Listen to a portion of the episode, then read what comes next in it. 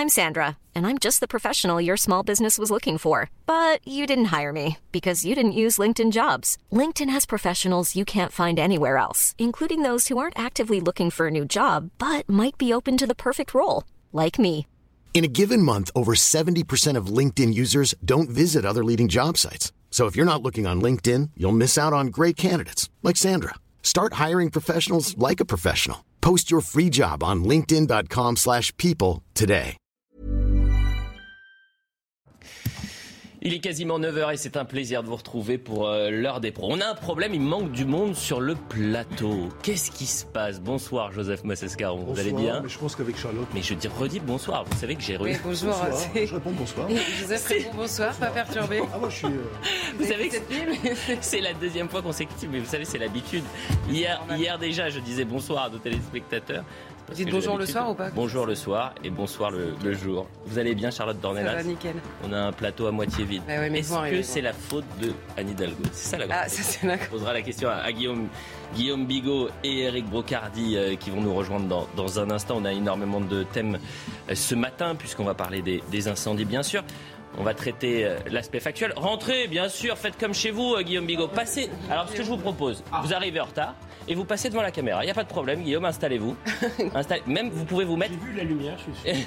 vous pouvez vous mettre face caméra, vraiment devant, à quelques centimètres. Vous allez bien, Guillaume? Oui, toutes mes excuses. Non, non, mais vous n'avez pas Ah, besoin. Est-ce que c'est de la faute d'Anne Hidalgo? C'est ça la grande question. Tout est de la faute d'Anne Hidalgo. Tout. tout. Même euh, la pièce qui tombe sur le plateau. Euh, c'est probable. à défaut. Allez, on fait un point sur l'actualité avec Audrey Berthaud qui est à l'heure.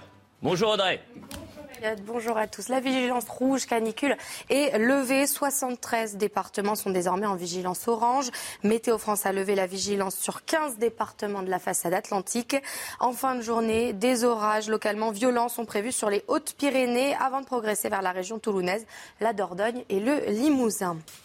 Un mort et quatre blessés euh, légers dans une fusillade en plein Paris. Ça s'est passé hier soir vers 21h30 dans un bar à chicha rue Popincourt dans le 11e arrondissement.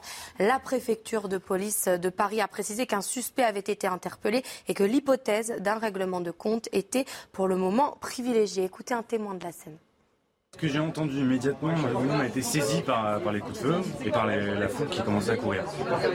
Donc euh, c'était un peu la panique, euh, on était tous un peu assommés par la chaleur. Regarde, j'ai regardé autour de moi, euh, on avait envie de se jeter derrière le bar.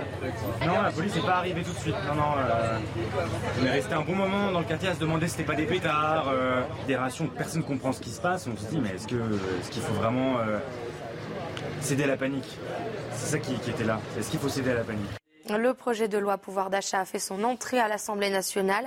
Les débats ont commencé hier et ont duré une partie de la soirée. Les députés ne sont pas venus à bout de l'article 1 du premier projet de loi. Entre la majorité et l'opposition, c'est toujours très tendu. Regardez. La majorité sera ouverte à toutes les propositions constructives. Le compromis ne se finance pas sur le dos du contribuable. Le compromis ne se construit pas au détriment de nos finances publiques, car sinon ce ne serait plus la voie du compromis, ce serait la voie de la facilité, et la voie de la facilité n'a jamais été celle de notre majorité. On nous avait promis un changement de méthode. On a proposé le SMIC à 1500 euros, le blocage des prix. Ce projet de loi, c'est une arnaque et vous le savez très bien. Nous proposerons de faire baisser vraiment les taxes, notamment sur les carburants, et les taxes sur les taxes, comme la TVA sur la TICPE. Nous proposerons la suppression de la hausse de la CSG pour les retraités. Et monsieur le ministre, arrêtez de dire que nos solutions coûtent cher, car vous savez que nous proposons en parallèle les réformes structurelles courageuses que vous n'avez pas su prendre depuis cinq ans. Et du sport avec l'Euro de football féminin. La France a concédé le nul hier soir face à l'Islande. Score final un partout. Place au quart de finale pour les filles de Corinne Diacre. Elles affronteront les Pays-Bas samedi prochain. Voilà pour l'essentiel. Merci, cher Audrey. On vous retrouve dans, une demi-heure pour faire un nouveau point sur l'actualité.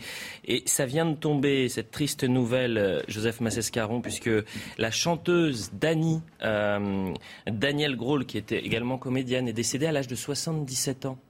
Oui. Une triste nouvelle quand même. Elle- on essaiera d'entendre euh, peut-être un, un morceau. C'est une, c'est une voix caractéristique Et notamment, ce, que les personnes qui nous écoutent ont retenu dernièrement, c'est bien sûr sa reprise de Boomerang avec Dao. Eh bien, écoute, on écoutera cette, cette, reprise dans, dans l'heure des pros. On va commencer avec ces incendies. voilà, une semaine que la Gironde est donc frappée par l'incendie du siècle. 19 000 hectares ont été brûlés sur deux zones de Landiras et la Teste de Bûche.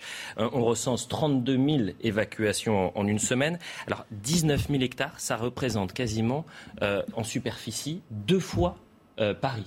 C'est quand même énorme, puisque Paris, c'est 10 700 euh, hectares. Vous imaginez donc le double de Paris qui est réduit en cendres. Drame écologique, drame humain, car si le, le méga-feu n'a fait aucun mort, des habitations ont été ravagées par les flammes, dont cinq campings. Et on est en direct avec Franck Couder, qui est le directeur du, camping des, Flots Bleus. On va le voir dans, dans, un instant. Mais avant cela, faisons un point sur ce qui s'est passé cette nuit avec Adrien Spiteri. Donc euh, je fais un dernier point avec les collègues là et je monte au PC du chat. Au cœur du brasier, les pompiers luttent toujours contre les flammes en Gironde. Ici à Landiras, des milliers d'hectares de forêt sont réduits en cendres. Les vents tournants et les températures caniculaires compliquent la tâche des soldats du feu. Conséquence, le feu progresse, bien que six Canadaires et trois Dash soient mobilisés dans les airs. À la teste de bûche, cinq campings ont brûlé hier. Au pied de la dune du Pilat, 16 000 personnes ont dû évacuer, dont 74 résidents d'un EHPAD. Même chose pour le zoo de la ville, où les animaux sont transférés en lieu sûr à Pessac, ville voisine de Bordeaux. Pour la situation, on fera un point également avec Éric Brocardi, porte-parole des sapeurs-pompiers de France, qui nous rejoint dans un instant sur le plateau. Mais je le disais, le camping le plus célèbre de France, même d'Europe, le camping, des, flots, bleus, euh, là où a été tournée la saga. Euh, que fait Patrick Chirac? Avec euh, Franck Dubosc. Installez-vous, Franck, Éric Brocardi. Avec Franck Dubosc, Patrick Chirac, bien évidemment. Camping des flots bleus, ce sont 5 500 000 téléspectateurs. Eh bien, ce camping n'existe plus aujourd'hui. Franck Couder, merci d'être avec nous. Je rappelle que vous êtes directeur du camping des Flots Bleus. Euh, ce matin, ça doit être un, choc terrible pour vous et on voulait vous rendre hommage. Racontez-nous euh, ces dernières heures, comment ça s'est passé, comment vous avez appris euh, ce terrible drame? Bah, déjà, nous, nous, on a été autorisés hier matin à aller sur le camping pour pour euh, retirer euh, toutes les denrées alimentaires que l'on pouvait donner en fait aux zoos.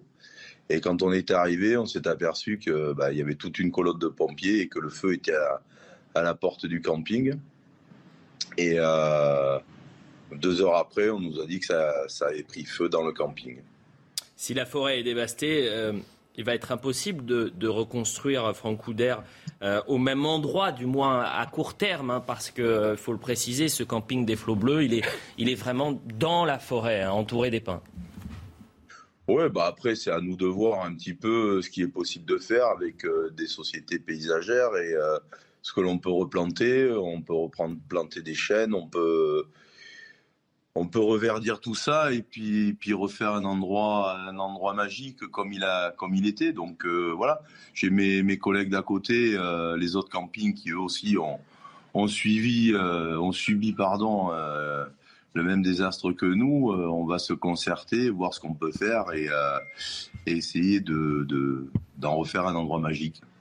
Chaque été, combien de personnes venaient passer leurs vacances au camping des, Flots Bleus, Franck on a à peu près sur une saison euh, plus de 20 000 personnes qui passent, euh, euh, chez nous, qui réservent, qui passent quelques jours. Plus après, tous ceux qui prennent des photos, et là, c'est, on ne calcule pas parce qu'il y en a trop. donc il y a, y a quand même beaucoup, beaucoup de monde qui passe par chez nous.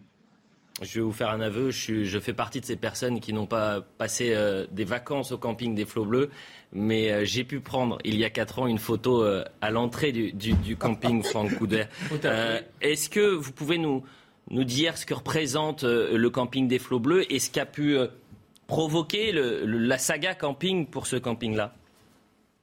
Moi, la saga camping, je crois que c'est simplement un casting qui a été fait.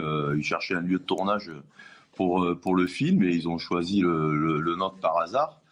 Euh, voilà, tout simplement. Et après, bah, il y a un engouement national qui est, qui est assez énorme.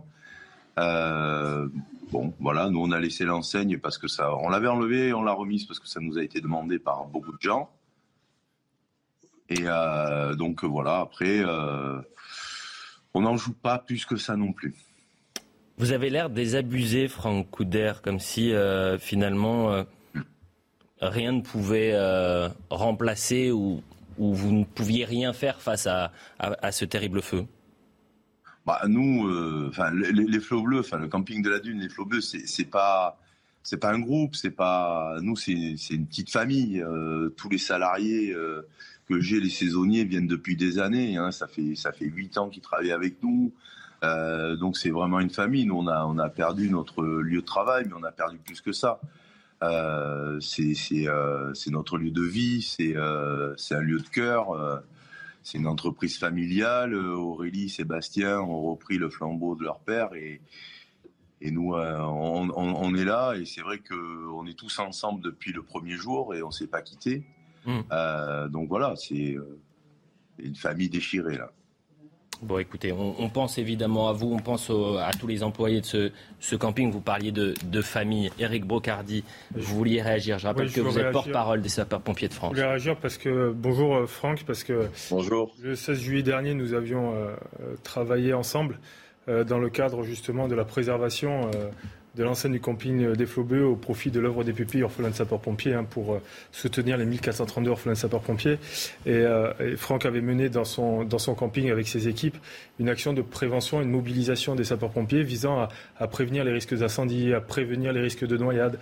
Euh, tout ça, nous avions essayé de le médiatiser et de le faire passer euh, non pas sous les radars, mais bien au contraire de le mettre en avant, parce qu'on savait que le risque était déjà prégnant et, Franck était déjà là pour euh, soutenir et dire il faut le faire parce que c'est une nécessité. Euh, je crois que Franck, on s'est malheureusement pas trompé.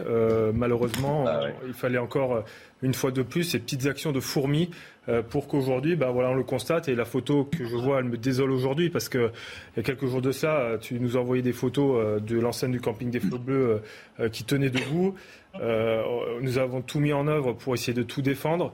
C'est extrêmement compliqué. Euh, je pense que tu en as vu la virulence du sinistre. Hein. On se permet le tutoiement sur le plateau, c'est extrêmement rare, mais c'est parce qu'il y a aussi une, émulation qui s'est créée entre nous parce qu'on était, on était, on avait la conviction d'une chose, c'était que ça devait passer par là. L'éducation du citoyen, le fait de sensibiliser les gens qui viennent touristiquement profiter d'un beau paysage et d'un magnifique panorama qui est la dune euh, du Pilat. là aujourd'hui, c'est inconcevable. Peut-être un dernier mot avec vous, Franck. Allez-y.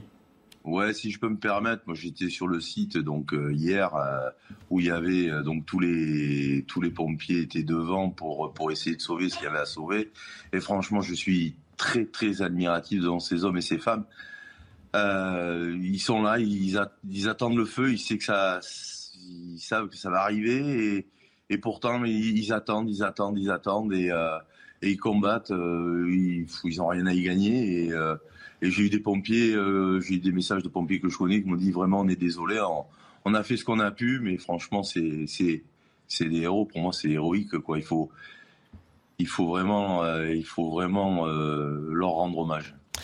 Merci beaucoup Franck Couder, directeur du camping de la Dune et, les Flots Bleus. On, sera euh, ce soir dans l'heure des Pro 2 avec euh, Fabien Antoniente qui est le réalisateur de, camping et on va revenir sur les coulisses euh, de, cette saga camping et, il vient avec des, images exclusives. Peut-être un mot avec vous Joseph Massescaron.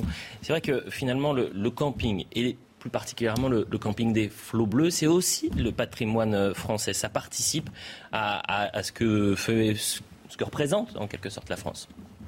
Oui, bien sûr. C'est-à-dire que, enfin, d'une manière euh, symbolique, il y a beaucoup de personnes qui vont être, euh, qui vont être frappées par ça. Mhm. C'est-à-dire surtout quand on voit les photos, c'est-à-dire le monde, quand on a vu euh, le, quand on a vu euh, les, films, les différents campings et qu'on voit maintenant l'état, c'est quand même c'est quand même totalement saisissant. Maintenant, il y, a, y, a, y, a, plein de questions que que j'ai que je vais poser à, à Monsieur, parce qui sont des questions de, de citoyens, c'est-à-dire d'intérêt. C'est par exemple, est-ce qu'il est vrai que parfois le débroussaillage de forêt euh, peut permettre de lutter contre, contre ça, sachant que de toute façon, bien sûr, il y a le climat qui est à l'œuvre. Euh, est-ce que aussi euh, il est possible est-ce que le fait d'avoir des voies d'accès au sein des forêts pour les voitures de pompiers, est-ce que ça joue ou pas? Pourquoi je dis ça? Parce que j'ai été frappé, j'ai un peu bougé en France ces derniers temps, j'étais vraiment frappé de la différence de l'entretien des forêts. Juste un mot. C'est-à-dire, euh, j'ai vu des forêts de l'Est qui étaient vraiment, mais euh, il n'y avait pas de broussailles, il y avait des chemins, des grandes forêts à, l'Est. Je, je, suis allé, j'étais en Anjou ce week-end, et j'ai vu pour le coup totalement broussailleux, pas de chemin, rien, pas de possibilité de voie d'accès. Et j'ai demandé, et on m'a dit que euh, les élus écologistes s'étaient opposés, opposés à ça. Alors, si vous voulez, je comprends pour la biodiversité. J'ai rien contre la défense du pouillot véloce. Hein, entendons-nous bien. Mais euh, il y, a un moment où je, m'interroge et j'aimerais avoir votre avis là-dessus. Mon avis, il est très simple, c'est que je le vois en tant que sapeur-pompier, sorti des rangs et puis passer officier. Donc à la base, euh, tenir la lance, comme à un moment donné, commander ceux qui tiennent la lance. Euh, ce que je l'ai constaté dans, les Alpes-Maritimes, par exemple, d'où je suis originaire, c'est qu'effectivement, on a, ils n'ont pas lésigné hein, le conseil départemental, métropole, euh, pour permettre justement d'aménager les pistes, de mettre en œuvre tout ce qui était nécessaire. Et, le conseil départemental des Alpes-Maritimes, dans ce cadre-là, hein, si je peux m'en servir en termes d'exemple, a créé les pistes nécessaires, positionné euh, des citernes, comme ça se passe aussi dans le Var, comme ça se passe aussi dans les Bouches-du-Rhône, parce qu'on a cette culture du feu de forêt qui est née dans les années 80 avec cette mission euh, Vulcain, qui permet aujourd'hui euh, de contribuer beaucoup plus facilement à l'aménagement des pistes et des territoires pour pouvoir justement éteindre les feux là où le risque est le plus prégnant et le plus important. Et les éteindre très vite, d'ailleurs, c'est ça. Et les éteindre très vite surtout, parce que voilà, c'est aussi une tactique à fait combinée avec un aménagement, un aménagement pardon, de l'espace, avec les moyens terrestres et les moyens aériens derrière pour la partie tactique et stratégique.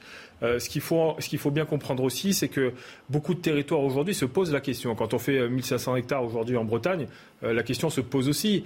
la dernière fois que la Bretagne a fait un feu aussi important, c'était dans les années 90, 800 hectares dans la forêt brocéliande. Pourtant, dès lors qu'on touche le mot brocéliande, on se dit, oula, faut pas la toucher, faut pas la défigurer. Mhm. Aujourd'hui, le Jura, c'est la même chose. Je, J'en ai un peu parlé déjà, mais c'est vrai que le Jura se pose aujourd'hui la question, et j'en ai discuté avec des collègues officiers, chefs du service opération, pour être autour de la table avec le conseil départemental avec les élus pour se dire il est temps de faire quelque chose parce que le risque est de plus en plus prégnant. Si aujourd'hui les sapeurs-pompiers du Jura, des Vosges sont formés à l'avitaillement des avions bombardiers d'eau, euh, sont formés aujourd'hui à des niveaux 1, des niveaux 2 de feux de forêt euh, pour permettre de monter dans ces nouveaux engins qui affectent ces nouveaux véhicules-là, dans lesquels sont, sont, euh, sont, participent aujourd'hui de manière toute fraîche et toute nouvelle ces sapeurs-pompiers du Grand Est. Aujourd'hui, la question, elle se pose même plus. Il mais... mieux défigurer un petit peu pour mieux protéger ensuite. Mais oui, sauf que vous alertez depuis plusieurs mois et c'est une des polémiques. Et aujourd'hui, on, va essayer de répondre à, trois grandes questions qui ont été euh, euh, alimentées par, par cet incendie.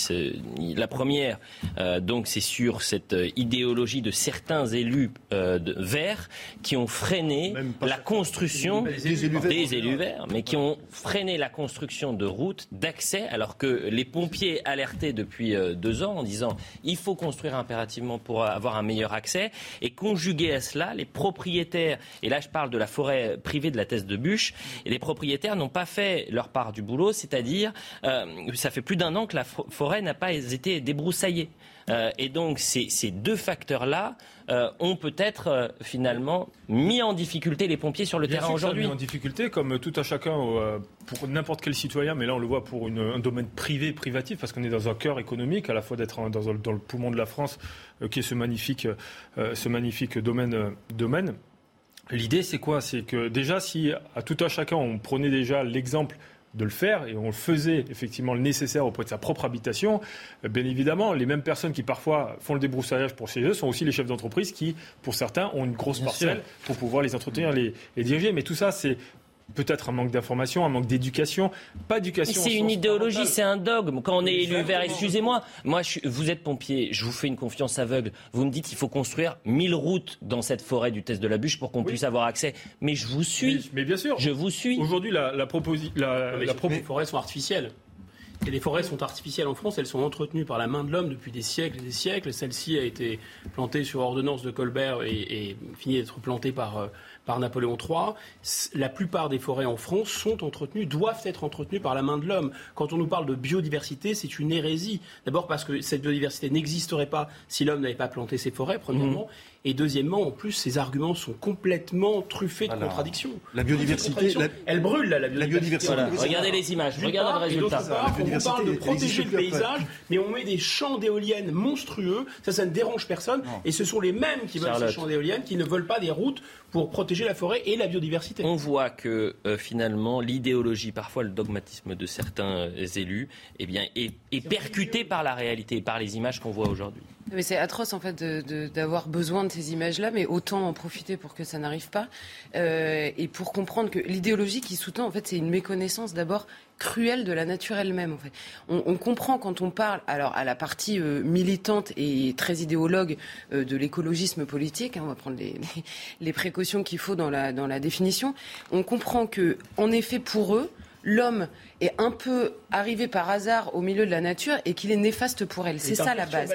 Il est un perturbateur de la nature qui a donc besoin que l'homme se fasse le plus discret possible. Et en effet, les forêts, c'est un très bon exemple, parce que les forêts n'existeraient pas sans nous, pas telles quelles, en tout cas pas euh, les forêts qu'on a en France, ce genre de domaine-là. Et par ailleurs, quand on dit gérer une forêt, eux disent c'est l'homme qui va aller mettre son nez dans une forêt. Là, on comprend que la nature n'est pas juste un ensemble de choses extrêmement bienveillantes dans, dans, dans lesquelles tout se passe bien en permanence. Non, quand le feu débarque, c'est la catastrophe. Et d'ailleurs, là, euh, bon, si on allait jusqu'au bout, il ne faudrait pas intervenir puisque la, nature s'autorégule, j'imagine. la nature va s'autoréguler avec le mais, mais ce qui, me, ce qui me frappe, en fait, c'est que cette idéologie, vous la retrouvez pour tout. C'est-à-dire, vous la retrouvez aussi pour la question du nucléaire. C'est-à-dire qu'en en fait, à, la fin et à l'arrivée, il n'y a pas moins écologistes que les écologistes eux-mêmes. Parce que leur, leur dogmatisme font qu'ils sont en dehors du principe même de réalité.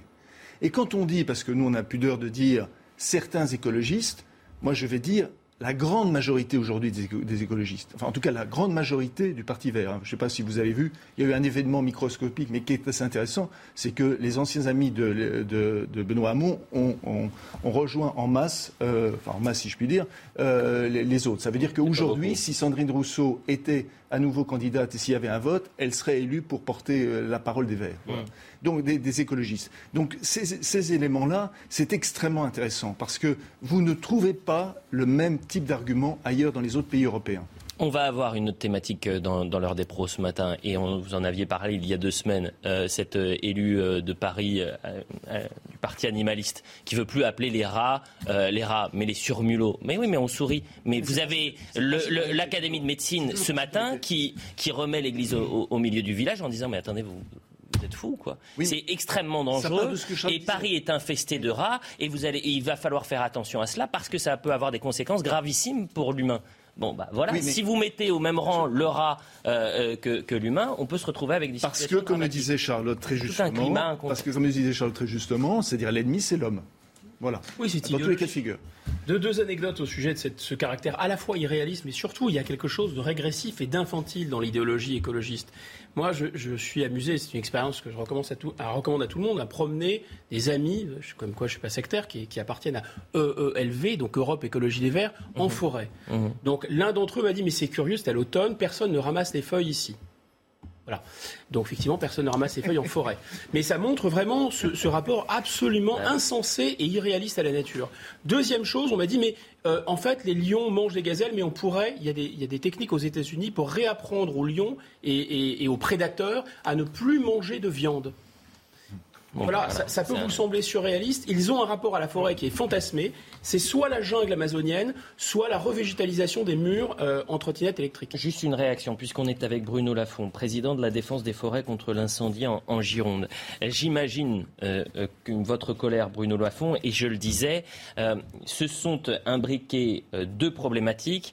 D'abord, la ligne des élus verts de Gironde qui ont freiné le développement des routes et d'accès dans la forêt privée de, test, de la thèse de bûche pour les pompiers et les propriétaires qui n'ont pas fait leur part du boulot. Expliquez-nous euh, ce qu'il s'est passé. Alors, ce n'est pas aussi simple que ce que vous affirmez de cette façon.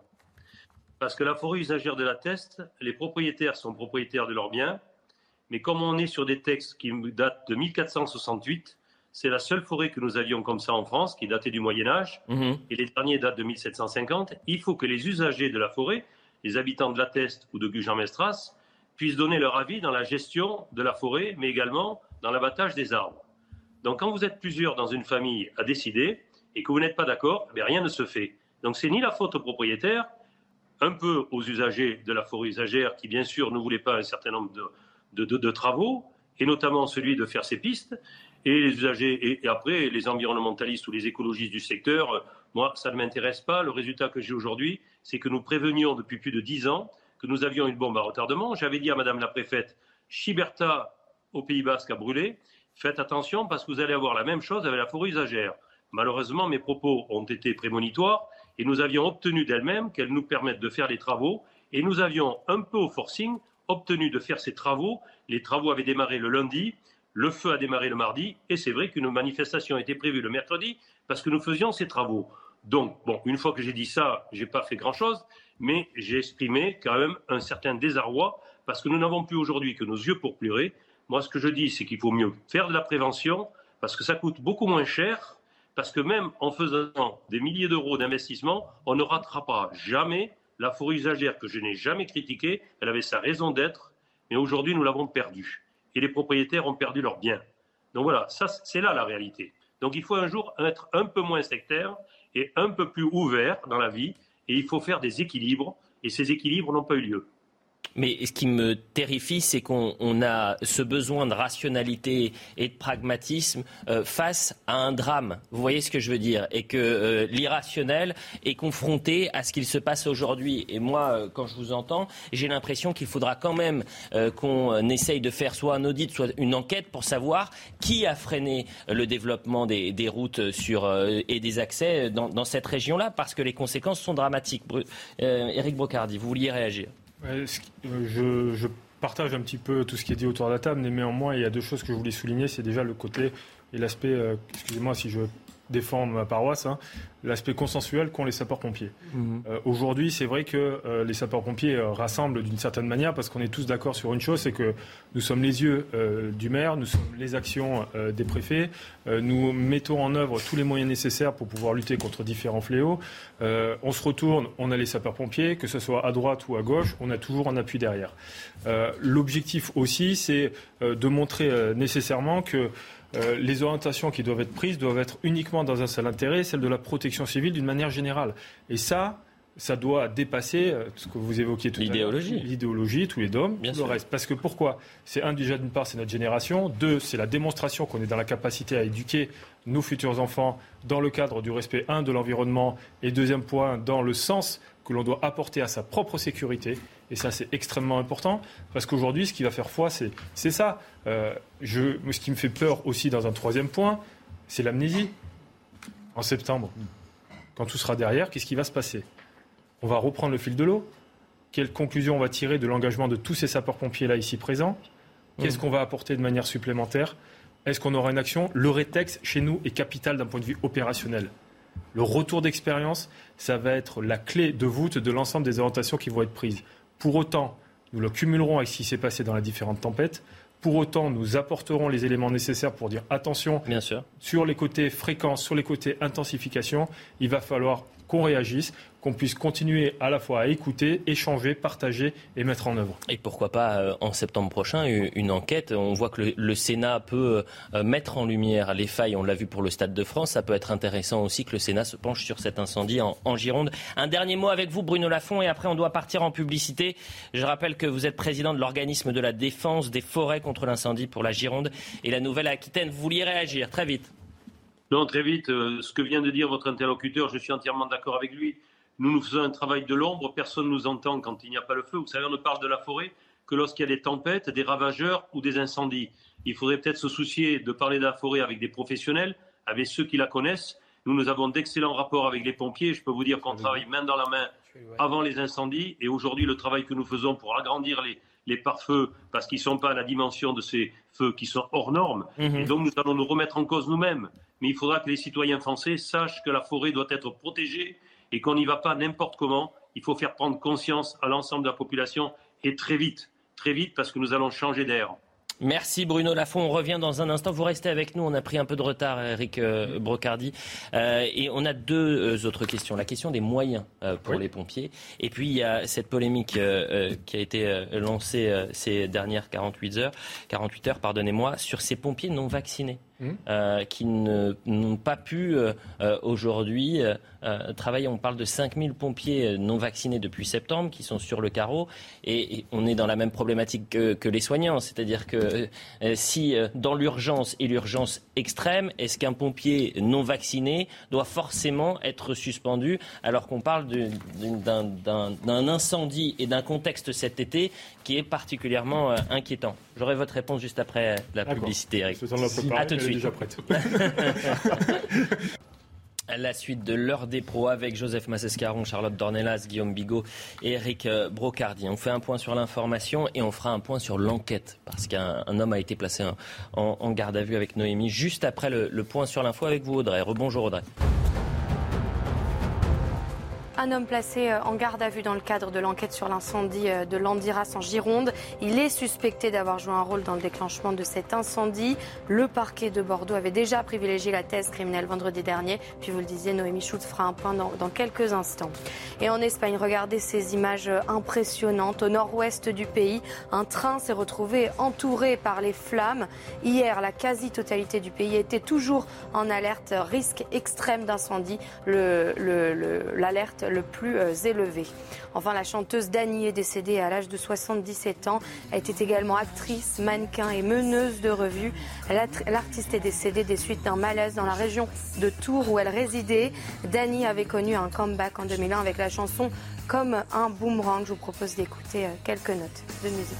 J'ai sur le bout de la langue ton prénom presque effacé, tordu comme un boomerang. Rejeté de ma mémoire qu'à la bringue et ton amour m'ont épuisé. Je sens des booms et des bandes agiter mon cœur blessé. L'amour comme un boomerang me revient des jours passés, formidable reprise dont vous parliez euh, en début d'émission, euh, Joseph Massescaron. Je rappelle donc les derniers chiffres concernant cet euh, incendie du siècle en Gironde. 19 000 hectares ont été brûlés, plus de 32 000 évacuations en une semaine et donc ce, drame écologique et drame euh, humain. On va se poser aussi quelques questions, euh, et notamment sur ces, pompiers qui ne sont pas vaccinés et qui sont euh, aujourd'hui suspendus. on verra la réaction de, Jordan Bardella. Mais avant cela, un point sur l'enquête. Bonjour Noémie. Un homme a été placé en garde à vue. Qu'est-ce qu'on sait de, de l'enquête? Est-ce que cet incendie, ce double incendie, est un incendie criminel?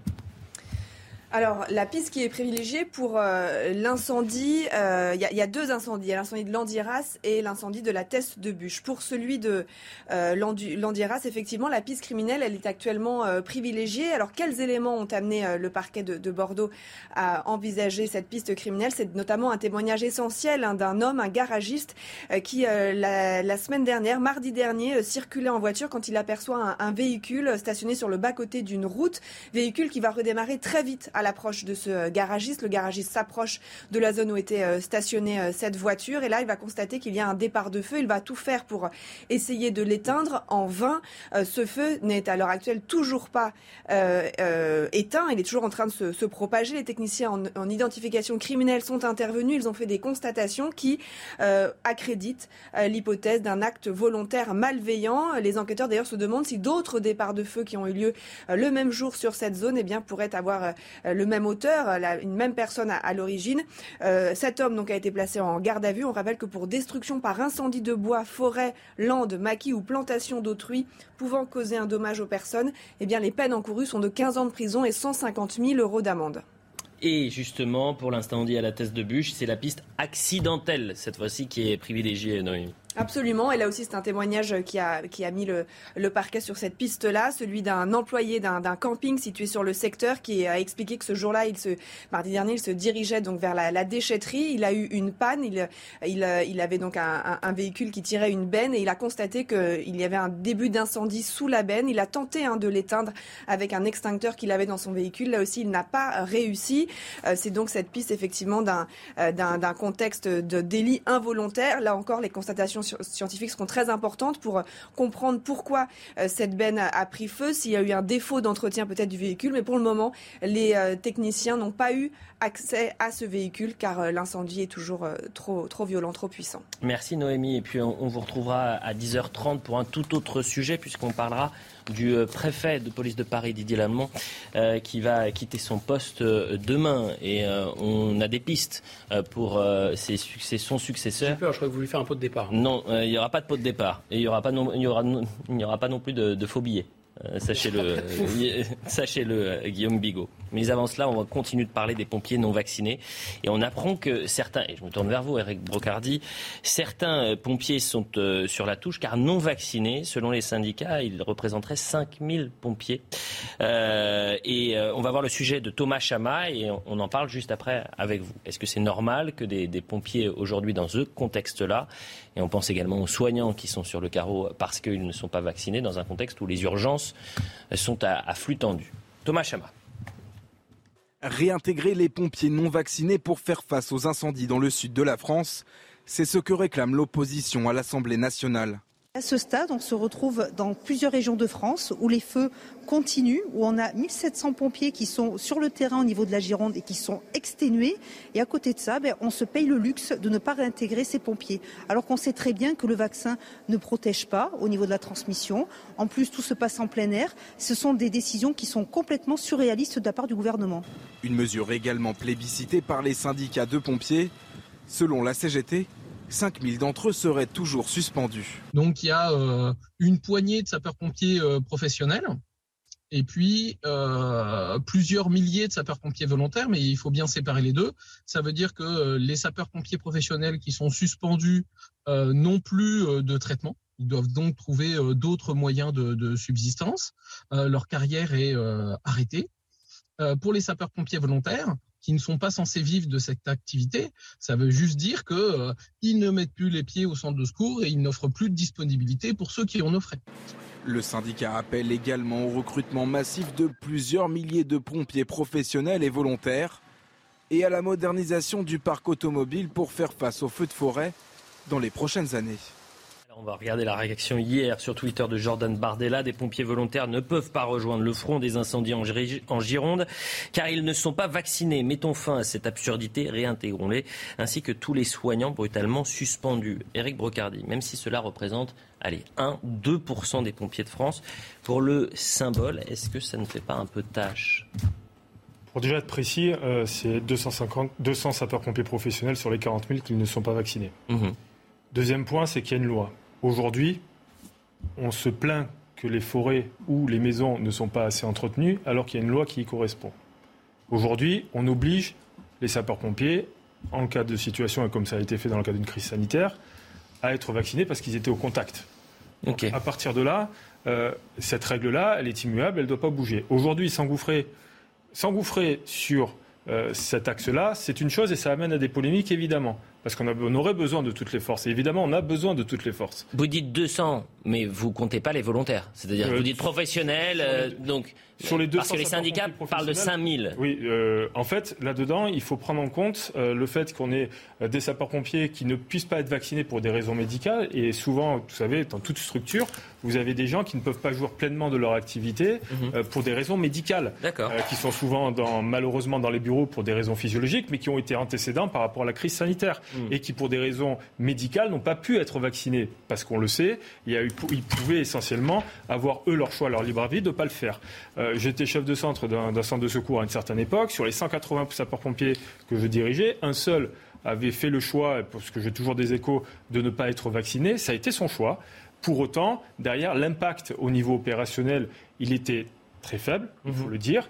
Et pour autant, ça ne garantit pas derrière la pleine mobilité de tous les sapeurs-pompiers à ce niveau-là lorsqu'on on dit qu'on ne décide pas vacciner. Vous savez, il y a tellement de paramètres à prendre en compte de ce côté-là que ça devient délicat de, de, pouvoir le juger. Vous en pensez quoi, Charlotte? Non, mais en fait, je pense qu'on ne s'adresse pas à la bonne personne parce que vous ne pouvez pas dire autre chose. D'ailleurs, votre réponse le prouve. Vous expliquez qu'il y a une loi et que donc, euh, eh, respecter la il, loi. Faudrait, il faudrait s'adresser aux députés, en effet, puisque là où je ne suis pas d'accord avec vous, là où j'ai réagi, c'est que vous dites il y a une loi et c'est comme ça, c'est immuable.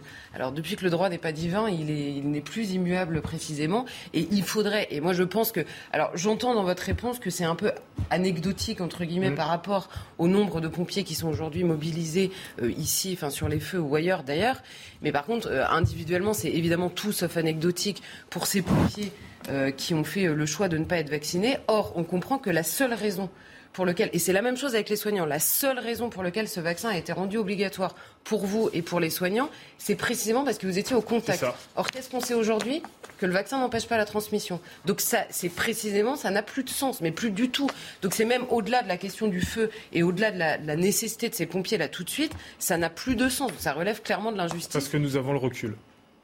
Ah oui, mais donc là, maintenant qu'on l'a. Aujourd'hui, nous avons le recul. Bah oui. Ça veut dire tout simplement que, au, détriment de cette situation-là, initialement, euh, quand euh, l'ordre quand on est sapeur-pompier, quand un ordre descend parce qu'on est au contact des populations, parce que nous ne connaissons pas ce qu'il en est, et que c'est pour ça que je, répétais le sens de la loi qui a été immuable par rapport à cela. Aujourd'hui, les contraintes sanitaires le demandent et le, le nécessitent. Ça rentre dans les mêmes cadres que lorsqu'un sapeur-pompier est en aptitude opérationnelle, il correspond à certains critères. Si ce critère-là tombe, il ne peut pas être opérationnel à ce moment-là. Sauf que ça rentre en ligne de compte parce que les sapeurs-pompiers, et je suis très content que vous puissiez le dire, c'est 80% des missions, c'est du secours d'urgence aux personnes, et que notre bouclier, c'était aussi ce vaccin-là. L'idée, c'était pas de contrainte, c'était Eric Bocardi, ce qui est perturbant, et c'est ce que euh, précise Jordan Bardella et encore, ou encore Olivier Marleix, qui est le, patron des Républicains à l'Assemblée, ils expliquent que cette contrainte-là pour les pompiers, dans ce contexte, n'a pas de sens, n'a plus de sens, du moins. Euh, Guillaume Bigot. Oui, c'est-à-dire que quand cette... Euh, cette, législation et ce cadre a été imposé par les députés, on on fondait énormément d'espoir sur les vaccins. Peut-être d'ailleurs que les vaccins atténuent les formes graves, c'est ce qu'on peut espérer et ce que normalement on arrive à prouver. Mais on avait aussi l'espoir que ça freinait considérablement les contaminations et que ça empêchait les gens même carrément de devenir positifs et donc contaminants. On sait que ce n'est plus le cas. Premier paramètre qui a changé. Deuxième paramètre qui a changé, on sait que là, on n'a plus face, on n'est plus les dernières, euh, la septième vague, je crois, n'est plus une vague spécialement mortelle. Or, un incendie peut être mortel. C'est ça. Imaginez une colonne d'assaut du GIGN qui doit, euh, qui doit intervenir face à des euh, face à des djihadistes en train de tuer les gens et ils ne sont pas vaccinés, ils n'ont pas leur BCG, alors on leur dit non, non, mais vous rentrez pas. Mais ça n'a aucun sens. C'est-à-dire qu'en fait, on ne peut pas. Je comprends que la hiérarchie soit obligée d'appliquer euh, effectivement les ordres, mais ce pays n'est plus commandé. Commandé, ça veut dire quoi? C'est pas appliquer comme un robot la législation. Mmh. Commander, c'est précisément faire face à des cas de commandement. Vous êtes officier, c'est-à-dire qu'en fait, vous avez des cas où il y a une contradiction et il faut choisir le moindre mal. C'est ça, commander. Choisir le moindre mal. Est-ce que se laisser se propager l'incendie, c'est un moindre mal par rapport à accepter un pompier volontaire ou pas, qui serait exceptionnellement pour arrêter le feu temporairement, parce qu'il ne s'agit pas de le réintégrer temporairement, mais stopper l'incendie. Pour résumer, et pour résumer les propos de Guillaume Bigot, c'est qu'on n'est plus en guerre contre le virus. on n'est pas commandé. On est en guerre contre un feu. Mais c'est pour ça qu'il faut. On est en guerre contre un feu, et donc est-ce que de mettre des pompiers aujourd'hui sur la touche, même s'ils sont 200, même s'ils sont 1000 C'est pour ça que mettant ça sur la table, la priorité, c'est pas une question d'ordre sanitaire, parce que là aujourd'hui, c'est mettre quelque chose sur lequel on n'a pas forcément besoin, nous sapeurs-pompiers, de, de rentrer dans ce sujet-là. Je reprends juste un terme au niveau de, du commandement. Euh, le commandement, c'est amener des hommes vers un objectif bien précis. Et nous, dans notre mission, c'est protéger, secourir et sauver. Et surtout protéger, secourir et sauver ceux qui portent secours. Donc l'idée, c'est pas de continuer à être sur simplement une ligne où je vais engager des sapeurs-pompiers qui... Euh, je, je, sors du cadre du contexte sanitaire et du vaccin sur une zone où tout simplement qu'ils soient fragiles parce qu'ils ont des contraintes opérationnelles et physiologiques qui ne leur permettent pas d'être dans les engins. Mmh. Aujourd'hui, ne peuvent monter dans les engins que ceux qui ont l'aptitude opérationnelle. Imaginez un peu à un moment donné qu'un sapeur-pompier, je sors du cadre hein, du, vaccin. mais, c'est ça la clé, pardonnez-moi, c'est ça le problème. Le problème, il est là, mais quelque part, quand on le décline, c'est autre chose. Mais un, sapeur-pompier ne peut pas monter dans un s'il ne répond pas aux aptitudes. Non, mais d'accord, mais alors, parmi les aptitudes, il y a être vacciné. C'est ça qu'on ne comprend pas. C'est-à-dire qu'on pourrait avoir l'homme le plus musclé du monde, ou en tous les cas le plus performant physiquement, mais parce qu'il n'est pas vacciné, il ne peut pas rentrer et aider ses copains. Mais c'est certainement une des, une des raisons qui pourrait expliquer aujourd'hui euh, les raisons de cette problématique-là aujourd'hui et qu'on essaie d'évoquer. Hmm. Ce qu'on voit tout simplement, c'est que on est dans un ordre hiérarchique. Effectivement, parfois il y a des situations. Hein. On n'est pas là pour en décider, nous appliquons des règles. C'est pas de votre faute, c'est pas Je vous explique le fonctionnement, c'est que voilà, c'est juste euh, voilà par toute, amitié, attention. Je vous en prie. Voilà, mais euh, l'idée du fonctionnement, c'est qu'aujourd'hui, quand on rentre dans un véhicule, on doit correspondre à des cases. Bien sûr. Et que tout le monde, quand on doit faire l'effort, a fait l'effort de ce qu'il fallait faire parce qu'on comprenait le sens sanitaire de nos missions. Mmh. Aujourd'hui, ça rentre dans un critère, ce que je disais pour l'instant, immuable. C'est-à-dire que tant qu'on n'est pas soumis à autre chose que de pouvoir avoir la totalité de nos vaccins, on ne peut pas faire autrement. Sauf que ça veut dire aujourd'hui que vous faites rentrer dans le camion quelqu'un qui peut être vacciné et positif. Mais vous imaginez un alors que vous excluez quelqu'un qui peut ne pas être positif et non. Vous imaginez à un moment donné que je ne peux pas permettre de faire monter quelqu'un dans un engin s'il n'a pas les aptitudes ni les formations. Demain il y a un accident, le premier qu'on va voir en termes de responsable. On l'a compris, ça bien évidemment. Et encore une fois, c'est pas vous qu'on pointe, Eric Brocardi, et ce ne sont pas les pompiers mais on pense à ces pompiers qui n'ont qu'une envie, c'est de venir vous aider, et qui sont sur le carreau depuis septembre, et qui aujourd'hui, dans une situation de guerre contre le feu, parce que là aujourd'hui on est plus en guerre contre le Covid, et eh ben c'est de, de, de, de, mettre de côté toutes ces contraintes qui n'ont plus de sens. Avançons un petit peu parce que vraiment on a très peu de temps et on est en retard. Autre question non pas sur les moyens humains, parce que vous disiez, euh, vous, en avez, vous en disposez des moyens humains, mais sur les moyens aériens. La France dispose-t-elle d'une force de frappe suffisante? Élément de réponse avec Thomas Chama, et puis on, sera euh, en, direct avec très précisément euh, Christophe Govillot, pilote commandant de bord sur Canadair et représentant syndical. Voyez le sujet. Des avions en mauvais état et en nombre insuffisant pour faire face aux incendies dans le sud-ouest de la France. C'est le constat du syndicat national du personnel navigant de l'aviation. En tout, la flotte aérienne est composée de 26 avions dont 6 Dash et 12 Canadair. Problème, les premiers avions ont été acquis en 1995 et leur maintenance devient aujourd'hui compliquée. Il nous faut des moyens. On en manque un petit peu en ce moment. On a levé un petit problème de maintenance de nos appareils depuis plusieurs jours, même depuis plusieurs semaines, plusieurs mois. Les années précédentes, ces problèmes ne se sont pas vus au grand jour parce qu'on n'a pas eu de chantier catastrophique comme on est en train de vivre en ce moment. Aujourd'hui, on est face à une situation qui est vraiment très critique, sur laquelle il faudra engager tous les avions, et on se rend compte bah, qu'on a des petits soucis de maintenance. Ils sont en train d'être résorbés, mais malgré tout, il fallait à tout prix lever ce signal d'alarme. De nouveaux Canadair ont bel et bien été commandés, mais ils ne seront livrés qu'en 2025. Quant au Dash, un septième devrait arriver à la fin du mois, le huitième début 2023. Voilà pour euh, le sujet. Eric Brocardi, moi, c'est ce qui est intéressant, ce sont les, mots des responsables politiques. Il y a 20 ans, euh, Jacques Chirac disait notre maison brûle, il parlait de la planète, mm-hmm. mais euh, on voit ce qui se passe aujourd'hui. Est-ce qu'on a suffisamment anticipé les dangers du réchauffement climatique, la progression et, la violence, la virulence des feux? Est-ce qu'on a une flotte et une base aérienne suffisante pour, pour contrecarrer ces, ces incendies? Sous, En 2017, l'impulsion du ministre de l'Intérieur, quel qu'il soit, hein, ce n'est pas la question d'une personne, mais c'est on a positionné la base de Nîmes-Garon comme la base stratégique européenne. C'est une, oui, c'est une base européenne qui permet aujourd'hui de décider d'orienter euh, les moyens de secours à travers l'Europe. Mhm. Donc ça, c'est le premier point. La deuxième chose, c'est qu'effectivement, sur la flotte aérienne européenne, les sapeurs-pompiers, enfin la France aujourd'hui, est dotée le plus en, en, avion, que ce soit en Canadair spécifique, comme ce soit en Dash, puisque ce sont deux appareils différents. Mhm. Euh, des mesures, on va dire, d'investissement ont été prises déjà il y a trois ans. On le voit, on le suit, on le constate, puisque la Fédération nationale, euh, depuis 4-5 ans, portait justement ce sujet de réadaptation des moyens aériens par rapport à, la lutte contre les incendies qui deviennent de plus en plus fréquents, intenses. Donc à partir de là, des décisions ont été prises, des investissements ont été faits, et d'ailleurs, euh, un, nouveau Dash devrait arriver sous les deux mois, parce que tout simplement, un avion aujourd'hui se construit au Canada, se construit euh, avec une certaine, évidemment, durée, qu'on ne peut pas les avoir de suite sur le tarmac. On aimerait, euh, pour en avoir discuté avec le représentant des syndicats des pilotes, euh, qui me dit, mais on est à bloc sur le tarmac, les mécanos ont la on, sont vraiment investis dans leur mission. Mm. On frôle à un moment donné le dépassement de nos horaires et de nos nombres de largage parce que tout le monde aujourd'hui est soumis à cela. Et aujourd'hui, on peut, ne peut monter que dans un avion que si, même vous, hein, en tant que passager, euh, de ce côté-là euh, pour, pour, être sûr que l'avion est en route. Ce que, vous me dites, ce que vous me dites me fait penser à ce qu'a pu dire euh, Didier Raoult pendant la crise sanitaire. C'est-à-dire que mhm. l'IHU de Marseille, qui était le service où il y avait les, plus gros centres de réflexion, où c'était les premiers à faire venir les patients, à les tester, à séquencer. Didier Raoult, on peut dire ce qu'il veut, c'était le premier à dire il ne faut pas laisser les, les, les, personnes malades à la maison avec du doliprane, il faut qu'elles viennent consulter mais sauf qu'un IHU comme celui de Marseille, il n'en faut pas un en France, il en faut sept. Donc euh, la base, ni moi, je ne vais pas vous dire qu'il en faut euh, sept euh, en France, mais, est-ce qu'il ne faut pas multiplier les bases pour que ben, aujourd'hui c'est déjà fait, ben, C'est déjà fait. Regardez aujourd'hui, pourquoi on n'a pas tous les moyens au seul et même endroit? On sait que les feux ils naissent partout actuellement. La Bretagne, le Nord-Est, il y a certains qui passent sous les radars parce qu'on n'entend pas parler, sauf que là aujourd'hui, la fenêtre médiatique fait qu'aujourd'hui on, les relate relativement souvent.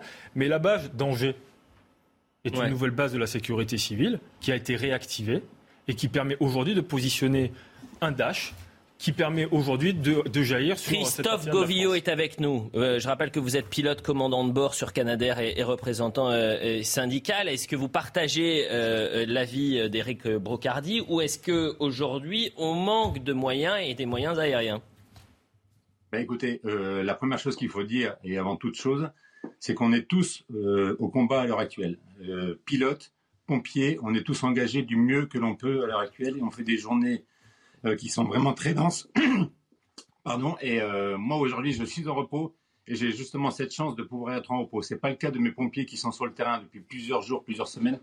Donc la première chose que je voudrais souligner, si vous me permettez, c'est l'engagement des personnels. Ensuite, la, problématique de la flotte aérienne telle que nous l'avons soulevée, c'est une problématique de disponibilité. C'est-à-dire qu'on a une flotte, elle est ce. On ne va pas, en claquant du doigt, commander 10 Canadaires supplémentaires qui vont arriver demain. Donc des décisions avaient été prises dans le passé, on doit faire avec ce qu'on a. Oui, mais pardonnez-moi, c'est pas ce qu'on dit non plus. C'est-à-dire que je suis pas en train d'imaginer avoir 10 nouveaux euh, Canadaires du jour au lendemain. Ce que je dis, c'est qu'il y a 20 ans, Jacques Chirac nous disait notre maison brûle, il parlait de la planète, mais qu'on savait, on aurait peut-être en 20 ans pu anticiper euh, ce qu'il se passe aujourd'hui. La Californie, l'Algérie, la Voilà, c'est simplement ça. On n'est pas en train de, de, de, pointer du doigt euh, les décisions de ce gouvernement à l'instant T. On parle du manque d'anticipation sur les 10, 20, 30 dernières années. C'est ça. Euh, d'autant qu'on ne manque pas de rapport du Sénat euh, depuis à peu près 6 ans. Euh, il en tombe pratiquement une fois tous les deux ans sur le, problème de cette flotte. Mais il y a le même fanatisme. C'est-à-dire qu'on fait moins pour faire plus. On fait moins au plan national pour faire plus au plan européen. Allez-y, Christophe Govillot. On on m'a malheureusement pas laissé finir, mais c'est pas grave. Euh, je partage, je partage votre avis. Effectivement, il aurait fallu anticiper. Effectivement, on aurait pu se doter d'avions. Les années précédentes ne nous ont pas mis sous les feux de la rampe de manière à pouvoir nous exprimer pleinement. Les problèmes de disponibilité de la flotte, les problèmes de disponibilité de personnel, ce sont des problèmes que le syndicat dénonce depuis de nombreuses années. On est aujourd'hui sur les feux de la rampe. On prend des décisions, on en a prises au 1er juillet, elles vont voir des effets à partir de 2023 et dans les années à venir on peut effectivement regretter que ce souci n'ait pas été pris en compte plus rapidement et plus tôt. Oui, voilà. Et encore une fois, on peut faire le parallèle avec la crise sanitaire, les problèmes de saturation des, services de réanimation. Euh, euh, on les avait. Vous aviez des sujets sur euh, les, épidémies de grippe en, déjà dès 2010-2012 où les hôpitaux étaient, étaient saturés. Le problème, en fait, c'est la porosité de l'État et, et, surtout le manque d'anticipation, Charlotte Dornelas.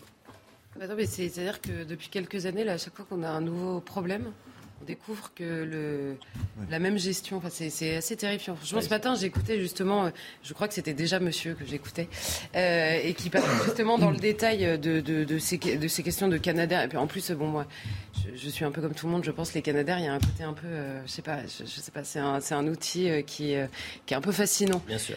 donc j'écoutais attentivement cette histoire-là et et je me suis dit, mais encore un truc qui n'était pas correctement euh, anticipé. Donc on se demande en fait euh, ce qu'il a été correctement. Bon, mais, euh, plutôt que de se désoler pendant des années, est-ce que, vous constatez un changement de, braquet quoi? Là, avec tous les incendies cet été, enfin c'est pas les premiers malheureusement, est-ce que vous sentez qu'il y a une inflexion justement dans la réflexion sur, ce matériel?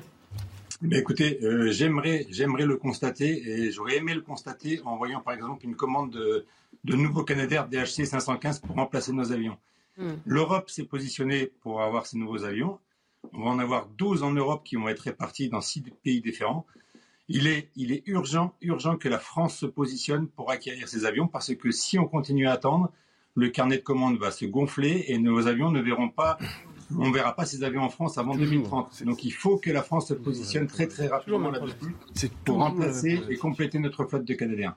Merci Christophe Govillot. Et, vraiment l'idée n'est pas de pointer du doigt et, on pense à, tous les, pompiers qui sont sur, sur le, le front et, les pilotes sur aujourd'hui. Sur l'Europe, c'est toujours la même problématique. Allez-y Joseph C'est toujours la même problématique, c'est-à-dire que on dévolue à une instance européenne X euh, le fait de, faire des achats et des achats groupés qui sont répartis. Pour gagner trois bouts de chandelle. Pour gagner trois bouts de chandelle. Le résultat, c'est que lorsque arrive un, drame, évidemment, il n'y en a pas assez pour le pays, pour pays concerné.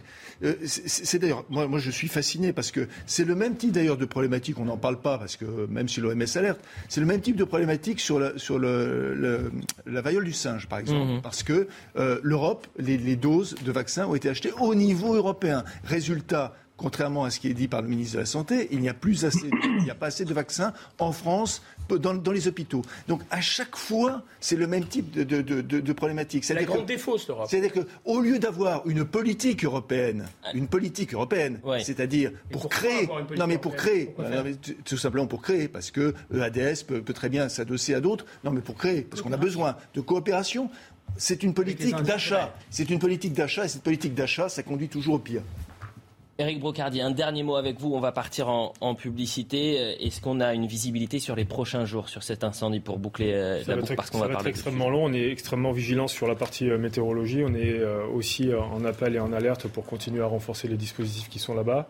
Je pense qu'aujourd'hui, on peut qualifier la partie de l'Andiras comme un méga feu parce qu'aujourd'hui, ça touche plein de paramètres, plein de curseurs. L'appellation peut être ressortie à ce niveau-là. Je vous rappelle qu'il y a quelques jours de cela, c'était dans le Gard, on se demandait si c'était un méga feu, pas un méga feu. Vous voyez bien que même au niveau médiatique aujourd'hui, on est sur une situation qui est vraiment hors norme sur cette zone-là, mm. parce que ça touche évidemment plein de paramètres touristiques, économiques, sociaux, de tensions opérationnelles. Euh, donc tout ça aujourd'hui fait que le sujet euh, voilà, on est vraiment sur une situation hyper délicate. La guerre, elle continue, euh, aussi bien sur le sol et, que, et dans les airs, évidemment.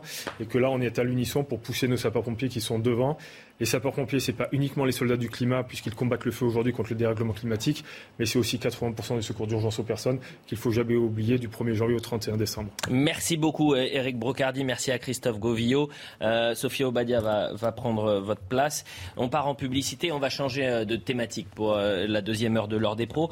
On va parler de l'Académie de médecine qui est scandalisée après les, propos tenus par l'élu parisienne animaliste sur les rats qu'elle ne veut plus appeler les rats, mais les surmulots.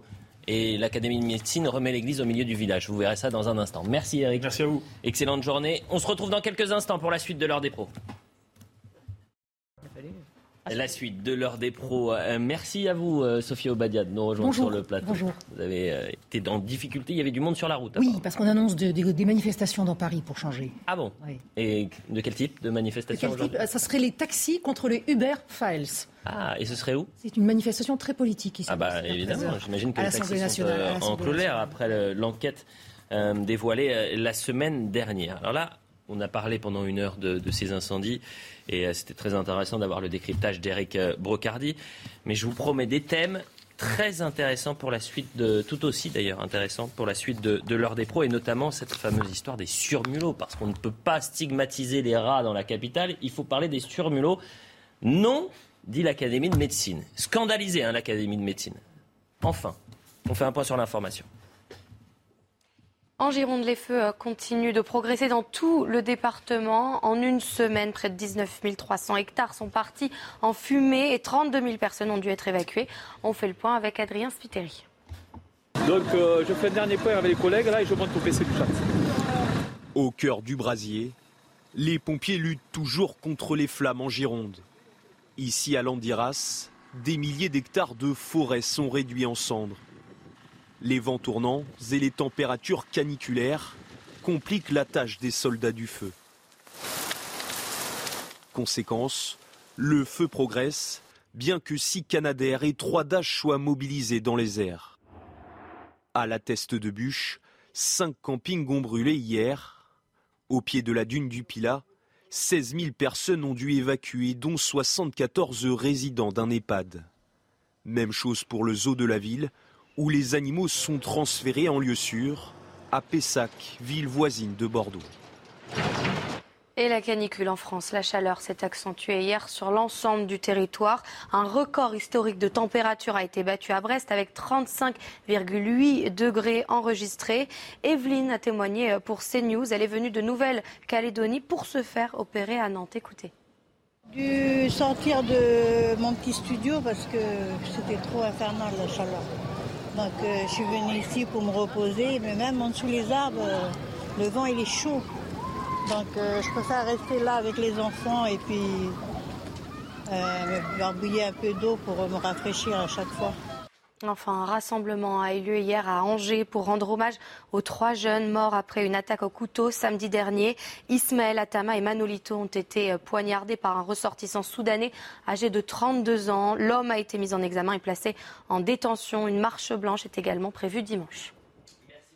Pour le point sur l'info, on vous retrouve dans 30 minutes parce que l'heure des pros, euh, le matin euh, et l'été, euh, reste jusqu'à 11h. On joue les prolongations. Le coup de gueule du jour nous vient de l'Académie nationale de médecine et de certains vétérinaires. Je recontextualise. Début juillet, une élue parisienne s'insurge. Parler de rats à Paris, c'est stigmatiser cette espèce. Il vaut mieux parler de surmulot. On va écouter ce qu'elle avait dit. C'était le 8 juillet dernier. L'Académie de médecine dit que c'est un scandale. On écoute. La présence de rats peut être une difficulté lorsqu'ils se retrouvent dans nos logements ou nos caves. Personne ne peut nier ce fait. Il y a à Paris des rats que je préfère nommer surmulots, moins connotés négativement. Les surmulots seront toujours présents à Paris, quoi que nous fassions. La réalité est que les actions menées jusqu'à maintenant ne fonctionnent pas et sont très coûteuses. Partant de ce constat, nous devons changer de paradigme. Nous devons nous interroger sur des nouvelles méthodes efficaces et non létales. Nous devons nous interroger sur les surmulots et leur manière de vivre, mieux les connaître afin de trouver des méthodes efficaces et éthiques. Le nettoyage et l'absence de nourriture en surface semblent être une solution majeure. À cela doit se coupler le bouchage des trous permettant aux surmulots de remonter dans les immeubles ou la pose des grilles dans certains endroits.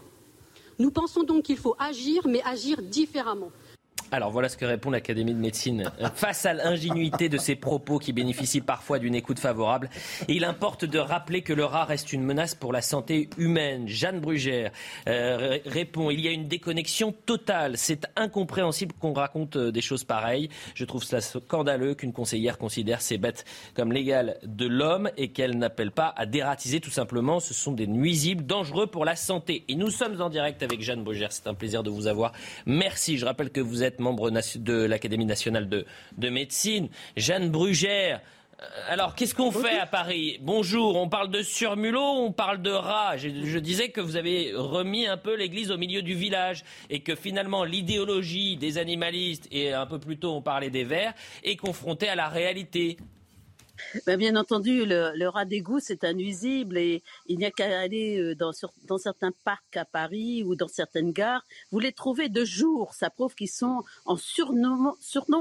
Il faut éliminer ces animaux nuisibles. Il y a des maladies qui sont transmises par ces rats.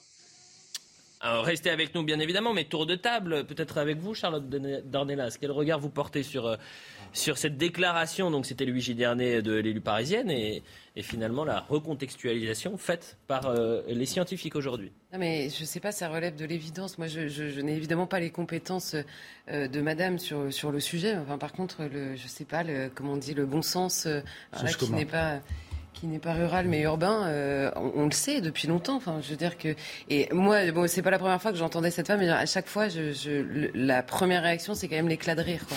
Parce que euh, le surmulot qui est connoté moins négativement et trouver des solutions non létales et éthiques. Parce qu'en fait, le rapport au rat, maintenant, est, validé ou non par une éthique. On, on retombe complètement dans l'idéologie dont on parlait tout à l'heure, à savoir il faut que l'homme s'efface euh, devant tout ce qui euh, relève du vivant autour de lui, euh, qui est forcément bon et généreux. donc là, en l'occurrence, le rat qu'on renomme le surmulot, d'ailleurs, prouvant par là mhm. que le rat, quand elle dit c'est chargé négativement, c'est le fameux bon sens. On le sait que le rat, dans les villes et dans les égouts, c'est pas forcément le meilleur ami de l'homme et, de sa, et de sa bonne santé. Donc en effet, elle change les mots. C'est la ah, révolution orwellienne se poursuit. Oui, c'est la, la novlangue. Bah oui, ah, même j'imagine qu'il faut. La guerre, c'est la paix. Oui, il faut plus dire vautour, mais super épervier, qu'il faut plus dire hyène, mais surcanidé. Enfin, voilà. on peut, on peut continuer, on peut refaire d'ailleurs le, dictionnaire dans, dans, ce sens. Et évidemment, le, premier réflexe, c'est un, immense éclat de rire. Euh, à chaque fois que je l'entends, elle me fait rire, j'y peux rien. Euh, euh, mais peut-être que le rire est nerveux parce que, en fait, ce qu'il y a derrière, ce qu'il y a derrière, bien sûr, c'est un euh, la, négation de la réalité et deux, la négation évidemment de la personne humaine. Mm. Quand on apprend qu'il faut euh, vivre avec, euh, avec les rats, que le, que le rat soit un animal intelligent, bien sûr, mais c'est un animal intelligent, là aujourd'hui qui est en surnombre qui est en surnombre. Nous, et, lorsqu'elle dit, lorsque cette dame dit, et elle a totalement raison, que le, le, le fait de voir des rats en plein jour en plein jour, parce que maintenant on les voit en plein jour, on peut les prendre, enfin les prendre en photo. Bien sûr, c'est partout à Paris, mais pas que, hein, Marseille également. C'est la preuve du surnombre. Et ce surnombre, là aussi, aurait pu être prévu parce qu'il n'est pas indifférent au fait que Paris soit un chantier avec des travaux partout. Hein. Et alors on se dit, tiens, c'est bizarre, il y a peut-être un lien. Mm. Ah oui, il y a un lien. Je veux mon neveu. Euh, je me retourne vers vous une dernière fois, Jeanne Brugère. Je rappelle que vous êtes membre de l'Académie nationale de médecine. Euh, on dit que Paris et Marseille font partie du top 10 des villes les plus infestées au monde. Euh, quel risque précisément il y a autour de, ces infestations de, rats dans les deux grandes villes de France? Alors, le principal risque, c'est la leptospirose, mais il y a aussi la fièvre de la morsure du rat qui peut être mortelle s'il n'y a pas d'antibiothérapie. N'oublions pas que le rat est aussi un animal de compagnie, un nouvel animal de compagnie, et qu'il y a ces mêmes risques pour les propriétaires de rats de compagnie, parce qu'on l'oublie souvent que le rat peut être nuisible aussi, parce qu'il il peut contaminer aussi euh, son propriétaire. Mais c'est dans les égouts qui sont les plus nombreux, qui sont les plus dangereux.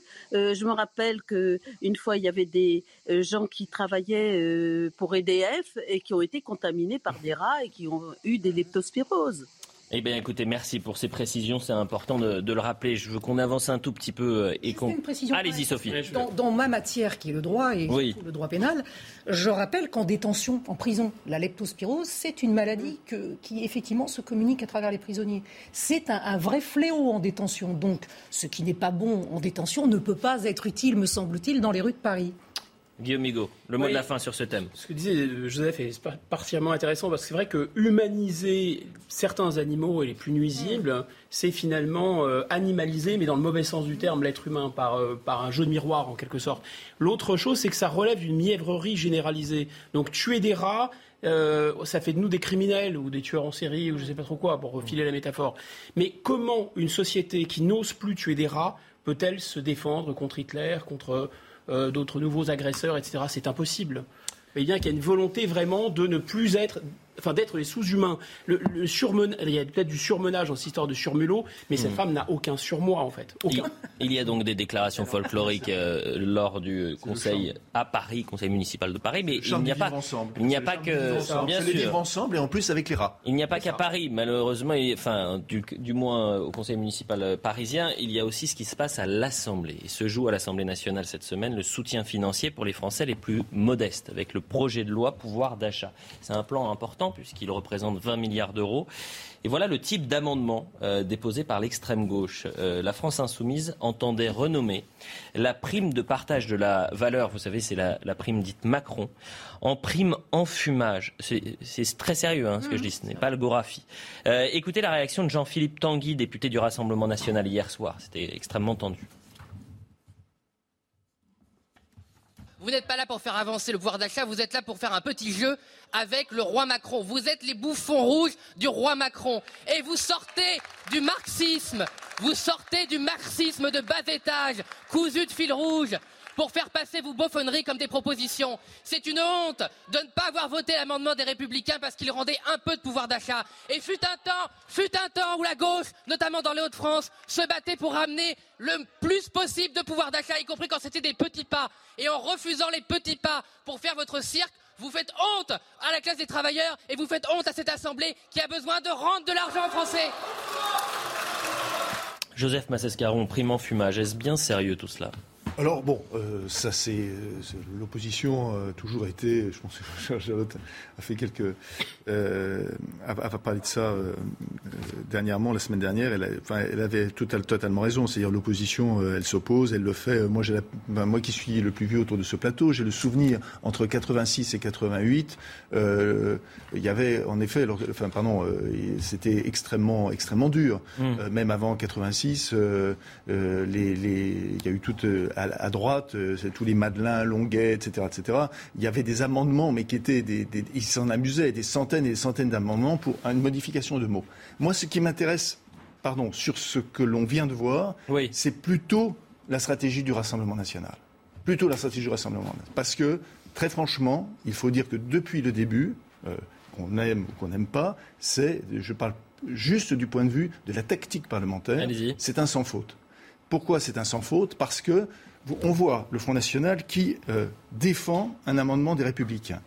Euh, on voit le Rassemblement National qui défend et qui vote un amendement euh, du groupe socialiste. On voit même le Rassemblement national défendre des éléments d'amendement du LFI. C'est-à-dire que le Rassemblement national se pose aujourd'hui comme l'arbitre des élégances parlementaire. Et tout le jeu parlementaire est progressivement, en tout cas sur ce, sur ce texte, en train de, et, même d'ailleurs avant, hein, sur le, texte sur, le, sur la politique sanitaire, sur mmh. l'agence sanitaire, est en train de s'organiser autour de lui. Et, vraiment, c'est quelque, chose de, quelque chose de frappant. On a dépassé maintenant le stade de la notabilisation, si on continue. alors, je ne dis pas euh, c'est bien, c'est pas. Non, c'est factuel. C'est pas ça qui Mais ça, c'est le fond. et c'est la forme. Et rappelez-vous le symbole. Hein. Et alors C'est ce qui s'est passé dès le premier jour, lorsque vous avez Louis Boyard qui refuse de serrer la main. Et bien sûr. Philippe Ballard qui tend la main, député Rassemblement National, qui tend la main à Louis Boyard, et Louis Boyard qui refuse de lui serrer la main. Ça, c'est la forme. J'ai été, été, attaché parlementaire pour, pour payer mes études. J'ai été attaché parlementaire. Et je dois dire que la tactique et la stratégie du Rassemblement National, elle est euh, la plus, réellement la plus fine que j'ai pu voir en tant que journaliste politique et suivant le Parlement depuis très longtemps. Autre échange extrêmement tendu euh, hier soir entre Sandrine Rousseau et Bruno Le Maire. Regarde. Ce projet aurait dû se nommer quelques miettes et beaucoup de carbone. Il eût été mieux nommé, parce que l'extinction de notre société fondée sur le carbone est proche. Il nous faut la rébellion contre ce projet de loi qui ne fait qu'accélérer la machine folle de la croissance carbonée dans laquelle nous sommes. Madame Rousseau a écouté vos discours, mais ce n'est pas le premier. Je vous dirai simplement que l'apocalypse ne fait pas un projet politique pour la nation française. Comment vous décryptez cela, Guillaume Bigot bah, les éléments de langage non plus. Ah Pardon, excuse-moi. Non, mais juste réaction, pardonnez-moi. Mais... Non, mais tout ce qui est excessif est, Non, non, mais les éléments de langage non plus, pardon. Ah, je t'en prie, je t'en prie. Non, Allez-y, Guillaume. Non, je pense que tout, tout, ce qui est excessif est insignifiant. On en revient aussi à cette absence de, de surmoi qui semble caractériser la, la, France, euh, la France insoumise. Il y a une sorte de. Comment dire de la, enfin, il joue l'opposition euh, idéologique, c'est-à-dire qu'il joue l'opposition, euh, comme on dit, de, certaines défenses, euh, de, la défense en rupture, c'est-à-dire vraiment on conteste même l'existence du tribunal. Voilà, là, un moment, c'est quelque chose qui les, qui les coupe, à mon avis, totalement, y compris leur base électorale. C'est très, très, très improductif contre-productif. Contre-productif, euh, Sophie Obadia Je suis assez d'accord. Ça les coupe complètement de leur base électorale. Là, ce projet de loi ne vise qu'à parler du pouvoir d'achat ça parle aux gens qui ont besoin d'un pouvoir d'achat supplémentaire. Donc effectivement, ils ne s'adressent pas à cette population en réalité. Ils font de la métapolitique qui ne concerne pas le sujet du jour.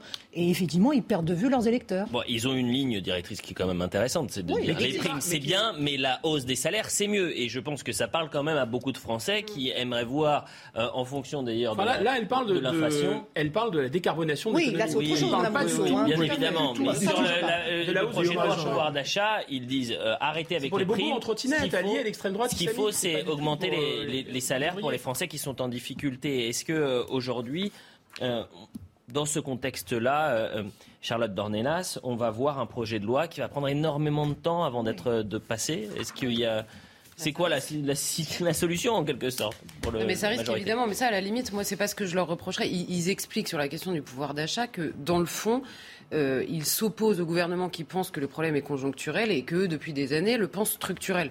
Bon, à la limite, ils défendent encore leur ligne politique, ce qui est beaucoup plus problématique. Et ça le sera par rapport à leur base électorale, d'autant plus que le Rassemblement national a choisi la stratégie inverse. inverse. C'est-à-dire de dire la fameuse euh, stratégie des petits pas, de se dire évidemment, on aurait aimé faire complètement différemment. Mais voilà, nous n'avons pas été élus. Mais au moins, on, enfin, euh, on a 89 députés, là je parle pour le Rassemblement national, mais nous n'avons pas été élus, donc on va essayer de piocher ici et là les bonnes idées qu'on peut soutenir. C'est pas euh, la panacée, c'est pas ce que nous aurions voulu, mais on va le faire. À la France insoumise, on dit l'inverse. Nous n'avons pas été élus mais on va quand même euh, défendre notre projet tel quel, dans sa pureté originelle, comme si euh, nous avions été élus. c'est une stratégie qui est beaucoup moins efficace, on va dire, dans, le, dans, le, euh, dans la participation à la vie politique. Et je pense qu'avec la stratégie à côté du Rassemblement national, ils vont avoir du mal. Au bout de cinq ans, ça risque d'être pénible, même pour leurs électeurs. Mmh. Je, me mets euh, à la place des uns et des autres c'est, ça me paraît compliqué à la distance. Hier, soir, hier soir, les députés du Rassemblement national euh, ont d'ailleurs, et ça c'était peut-être l'image, décidé de quitter l'hémicycle euh, au moment de la prise de parole de Mathilde Panot. Une réponse après son tweet euh, polémique du, week-end. Alors là, c'est l'autre tweet du député Damien Maudet, député LFI. 20h, 22h20, les députés RN partent dormir. Le pouvoir d'achat des Français, c'est tout sauf leur priorité. Ce tweet qui a d'ailleurs été supprimé. Je voulais qu'on voit le, tweet de de Mathilde Panot de ce week-end. Voilà ce qu'elle avait dit il y a 80 ans. Les collaborationnistes du régime de Vichy ont organisé la rafle du Veldiv. Ne pas oublier ces crimes aujourd'hui plus que jamais avec un président de la République qui rend honneur à Pétain et 89 députés RN. Je précise que certains députés euh, comptent porter plainte euh, du Rassemblement national, hein, euh, pour diffamation. Ils ont donc quitté la séance le temps de la prise de parole de Mathilde Panot. Et voilà la réponse de Mathilde Panot hier soir. En Macronie, l'arnaque est reine. Et ce que nous voyons avec cet article, c'est qu'un amendement adopté par la majorité, c'est bien, ça va faire de l'air sans les députés RN, un amendement adopté par la majorité en commission a permis que la prime qui s'appelait prime Macron soit versée 11 mois sur 12. Et Sandrine Rousseau ce matin a réagi après les propos de Mathilde Panot. On écoute le fait que Emmanuel Macron ait euh, pensé commémorer Pétain, c'est un sujet. C'est un sujet. Non, mais c'est un sujet. C'est-à-dire que ça participe de la banalisation des, idées d'extrême droite. Euh, le maréchal Pétain a été frappé d'indignité. C'est quand même le seul euh, chef d'État qui a été frappé d'indignité en France. On ne peut pas réhabiliter une partie de sa mémoire au motif qu'il aurait changé comme ça entre deux guerres. C'est pas vrai.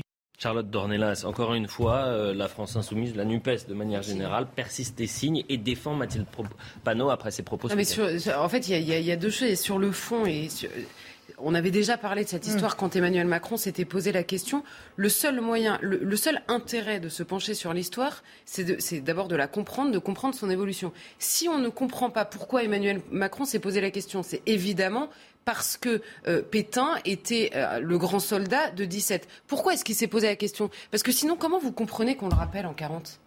Pourquoi on rappellerait un homme qui est de toute éternité monstrueux? Évidemment que c'est parce que c'était un soldat admirable en, 17 qu'on le rappelle. On avait un problème avec l'Allemagne, on, s'est dit c'est un spécialiste de la question. Il savait comment faire, il a été dans cette guerre euh, admirable et euh, euh, reconnu à ce moment-là, donc on le rappelle et ensuite on, aborde l'histoire de la Seconde Guerre mondiale. Alors soit on rentre dans la complexité de l'histoire et on comprend que les hommes eux-mêmes sont complexes dans la grande complexité de l'histoire elle-même, soit on fait des raccourcis et on se sert de ça en permanence. Je ferai, je ferai remarquer à Mathilde Panot que quand elle a parlé de rescapé, tout le monde lui est tombé dessus sur ce mot-là et qu'elle a dit Attendez, vous pouvez pas me faire ce procès-là, c'est horrible. Eh ben, c'est horrible pour tout le monde en fait. Ça devient extrêmement pénible que le nazisme euh, soit, dans toute son horreur en plus, soit euh, le, référent pour parler de la personne d'en face en permanence. C'est vraiment. Surtout, l'antisémitisme du passé mis en avant sert à dissimuler l'antisémitisme du présent. Ah, mais évidemment. Juste, euh, juste, pardon sur le sur l'histoire.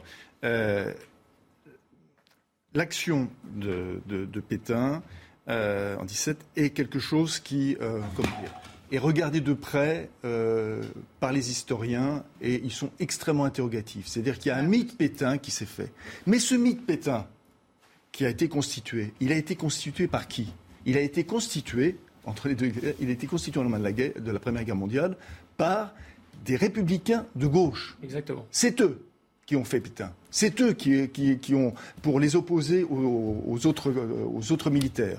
Donc, c'est quand même assez farce, d'accord, de, de, voir aujourd'hui une forme de révisionnisme historique oui, l'histoire est complexe. Mhm. Elle est beaucoup trop complexe pour rentrer dans, les, dans les cases idéologiques, en tout cas, de la France insoumise. Donc ça signifie qu'on peut en réalité ne jamais célébrer un personnage historique parce qu'il a toujours plusieurs facettes. Et aujourd'hui, dans le discours qui est hyper simplificateur, c'est plus possible en fait de rendre hommage à un personnage parce qu'il est du il est double, il est triple, il est multiple. D'ailleurs, il déboulonne. Euh, Et, voilà. Et c'est comme ça qu'on en arrive à déboulonner. Pour l'instant, ils n'ont pas encore déboulonné François Mitterrand. Hein. Non, pas. Voilà. Oh, mais enfin, vous avez remarqué que sa postérité n'est pas celle Mais euh, pour les téléspectateurs, je le dis, Mathilde Panot euh, faisait référence à la déclaration d'Emmanuel Macron. C'était en 2018, novembre 2018, lorsqu'il avait pu dire que euh, lors de la Première Guerre mondiale, le maréchal Pétain était un, grand soldat. Et puis, juste, au, juste, au, passage, hein, on dit collaborateur et pas les collaborateurs, et pas les collaborationnistes. Enfin, c'est pas grave.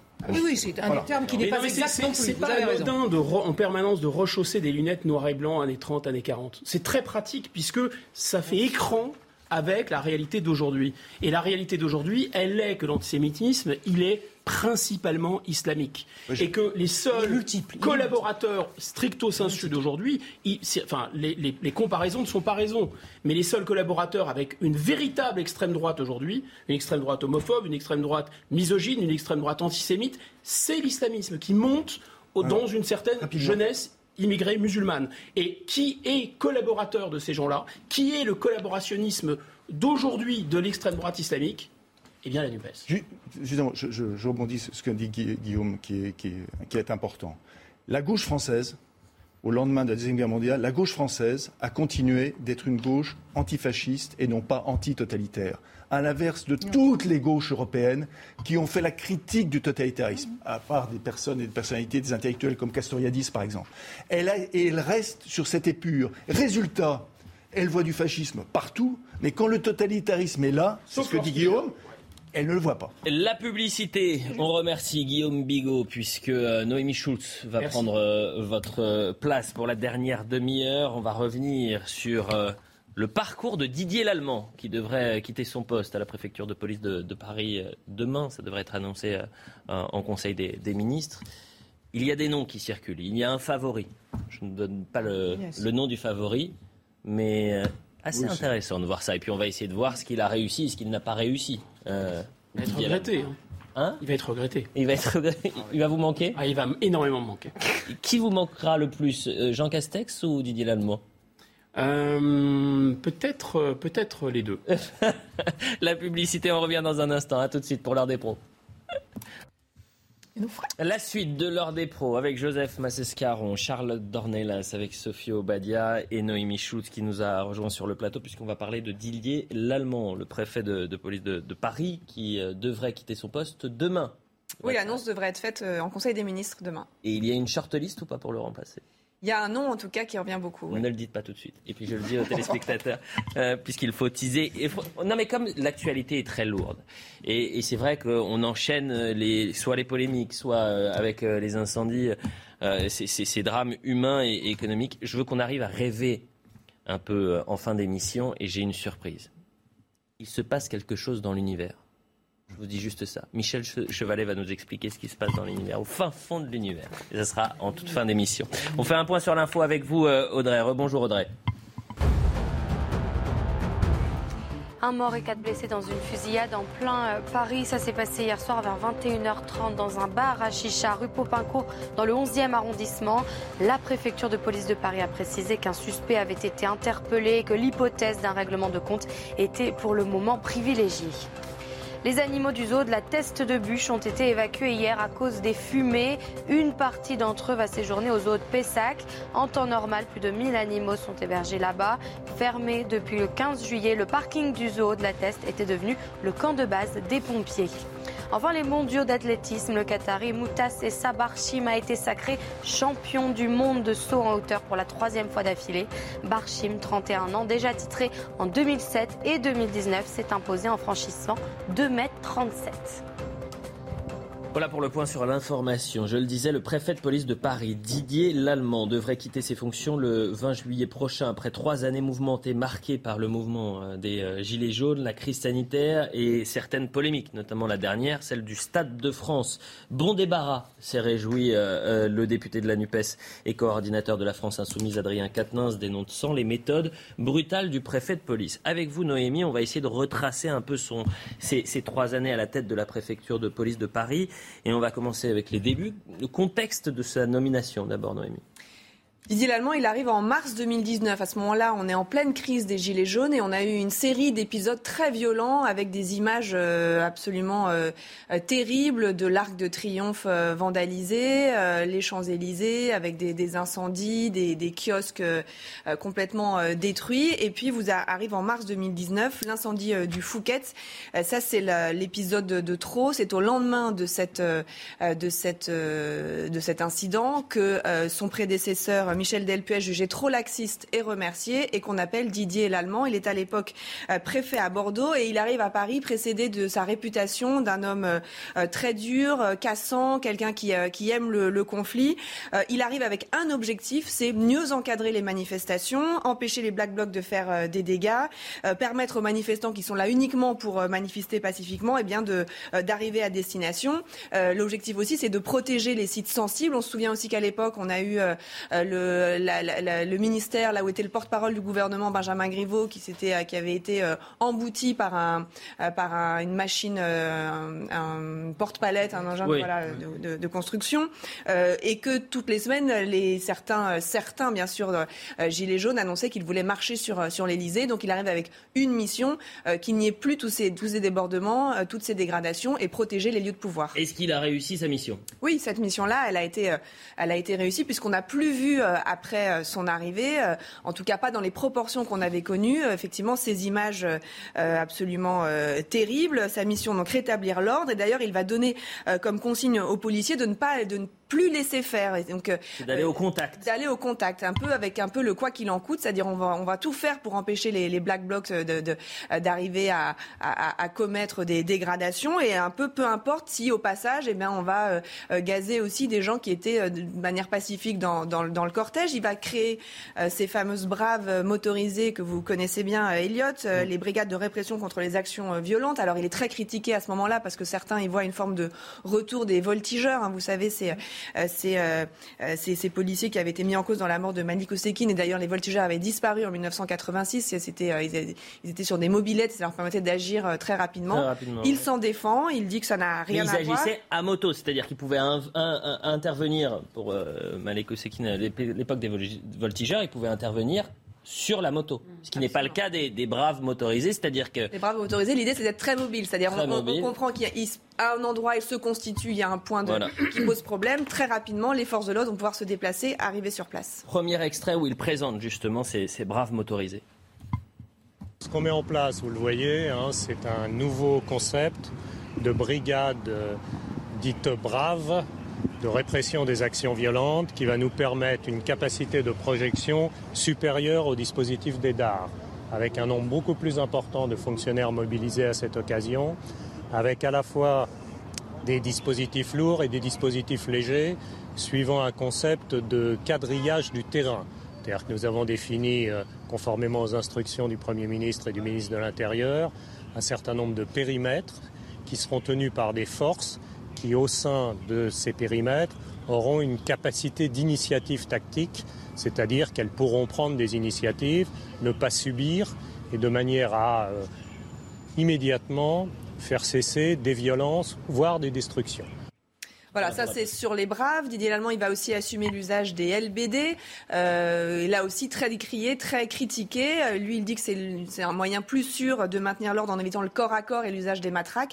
On se souvient quand même que euh, certains ont décompté plus d'une trentaine de personnes éborgnées euh, en raison de, de l'usage de ces LBD. Peut-être un premier tour de table avec vous sur la gestion de cette crise des Gilets jaunes par, euh, euh, par Didier Lallemand. Et c'est vrai qu'il y a eu un, avant après Fouquet. Et donc un, avant et un, après.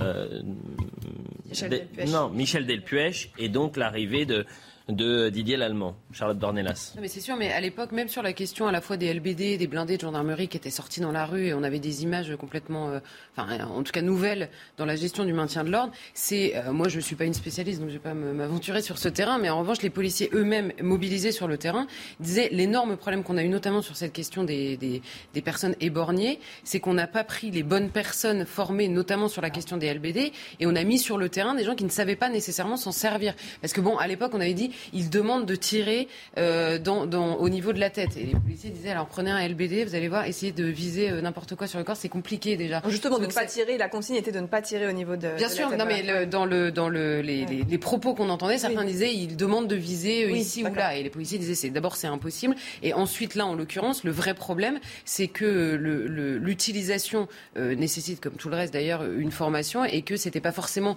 une hmm. bonne personne sur le terrain. En revanche, on a vu et vous parliez tout à l'heure du Stade de France, on a vu au moment des Gilets jaunes une détermination, et les policiers le disent eux-mêmes d'ailleurs, et même jusque dans les tribunaux, on a vu une détermination à casser euh, le mouvement à Paris qu'on n'a pas vu forcément dans d'autres mouvements ou d'autres manifestations. Euh, c'est peu de le dire, même chez Didier Lallemand. Et vraiment, pour avoir pu euh, couvrir des, manifestations et être au plus près de ces brigades de répression de l'action violente, vous ne pouvez pas imaginer la violence à laquelle étaient confrontés euh, les policiers sur le terrain. Et cette violence-là, elle était euh, évidemment euh, formée par les plus virulents, c'est-à-dire les professionnels de la casse, ce qu'on appelle les black blocs, mais qu'il y avait un climat autour de ces manifestations, c'est-à-dire que vous aviez parfois des pères de famille ou des gens qui étaient complètement sereins. Phénomène d'entraînement. Voilà, exactement. Vous voyez des, des, des, des, gens lancer des pavés ou insulter. Une violence que moi, à laquelle je n'avais jamais été confronté. Et quand vous étiez sur sur, le terrain avec eux. Violence d'autant plus alimentée qu'au tout début du mouvement, souvenez-vous, la réponse, la seule réponse politique, entre guillemets, a été celle du maintien de l'ordre. Donc on a mis mmh. euh, ces manifestants sans leur parler sur le terrain politique en face des forces de l'ordre. Sophie Obadia. C'est vrai, c'est vrai. Et on les a surtout beaucoup placés en garde à vue, ce qui a été, je ne parle pas des black box, hein, je parle des manifestants euh, gilets jaunes, mmh. ce qui a effectivement exacerbé encore cette violence. Donc lui, Monsieur Lallemand, euh, à mon avis, a, inventé une nouvelle doctrine et était de ce point de vue, euh, euh, comment dire, nommé pour ce faire. Après, sur le terrain, vous avez raison, il y avait une violence qui ne demandait qu'à exploser à ce moment-là, et c'est très très compliqué de le gérer à Paris, dans les rues de Paris, avec des, méthodes habituelles. Didier Lallemand, la suite. Avançons un tout petit peu, s'il vous plaît, Joseph, en amont. Euh, euh Michou, non, non, mais Michou a très bien résumé, si je puis dire, le, parcours de, l'allemand. Mais avant l'allemand, il y a eu le 1er décembre 2018. Le 1er décembre 2018, Macron tremble, l'Élysée tremble. L'Élysée, toutes les personnes aujourd'hui qui sont interrogées, le personnel de l'Élysée, et les historiens le diront, on a été à ça de la prise de l'Élysée, à ça. Et c'est pour ça qu'on a appelé M. Lallemand. Mm pour ça. Et on n'a pas, en effet, appelé M. Lallemand pour le Stade de France. Ça ne les intéresse pas. En revanche, les gilets jaunes sur l'Elysée, ah, ça oui, là, pour le coup, ils se sont réveillés. Ah, vous êtes peut-être une inquiétude à géométrie variable, c'est ça que vous voulez dire. Euh, un parcours marqué, Noémie, par plusieurs dérapages tout de même. Oui, le premier, c'est euh, la première euh, sortie de route, hein, si je puis dire. C'est un an après le début du mouvement des Gilets jaunes. il va croiser Didier Nallemand une femme qui porte un pins des, gilets jaunes. Ils vont avoir un échange dans la rue. C'est un échange qui avait été euh, capté par certaines euh, caméras de, télévision, euh, mais que nous n'avons nous, nous n'avons pas, et au cours duquel il va lui dire nous ne sommes pas dans le même camp. Ça lui avait valu d'être recadré, notamment par le président de la République. Ça n'avait pas tellement plu. On lui avait expliqué qu'il n'y avait pas de, de, camp, on ne pouvait pas parler de camp entre le représentant de, de la police et une manifestante, du, des, une, gilet jaune. Quelques mois plus tard, on est au tout début de la crise sanitaire, au début du confinement. Et là, Didier Lallemand, aussi en, marge d'un déplacement, va expliquer en direct à la télévision que les personnes qui sont hospitalisées, il faut se souvenir qu'à l'époque, c'est le début de la crise sanitaire, qu'on ne sait pas vraiment comment on attrape le Covid, qu'à l'époque, on est très inquiet, il n'y a pas de vaccin. Il explique donc que les gens qui sont hospitalisés en réanimation le sont parce qu'ils n'ont pas respecté le confinement. On regarde la séquence. Pas besoin d'être sanctionné pour comprendre que ceux qui sont aujourd'hui hospitalisés, ceux qu'on trouve dans les réanimations, désormais aujourd'hui, ce sont ceux qui, au début du confinement, ne l'ont pas respecté. C'est très simple, il y a une corrélation très simple. Vous ne respectez pas le confinement, vous êtes verbalisé, et vous vous mettez en danger car on risque de vous retrouver en réanimation, on risque de retrouver vos proches en réanimation. Donc ça n'est pas un jeu vidéo tout ça, c'est une réalité. Il y a des morts. Donc il s'est inventé euh, mais, chef de réanimation à la Régoisière. Et là très vite, hein, il est recadré euh, à nouveau, puisque dans la même journée, il fait d'abord un communiqué et il présente des excuses et où il dit que ce qu'il dit était inexact. Euh, il l'avait fait, il fait une conférence de presse à la préfecture de police de Paris. Les ah, excuses. les excuses, on le regarde. Ça aboie, hein, le berger l'allemand. Lors d'une opération de contrôle des départs en vacances, j'ai tenu des propos laissant entendre que les malades d'aujourd'hui en réanimation étaient ceux qui, hier, ne respectaient pas le confinement. Sur le fond, cela est faux. Mais au-delà de l'inexactitude, c'est une erreur et je la regrette à plusieurs titres.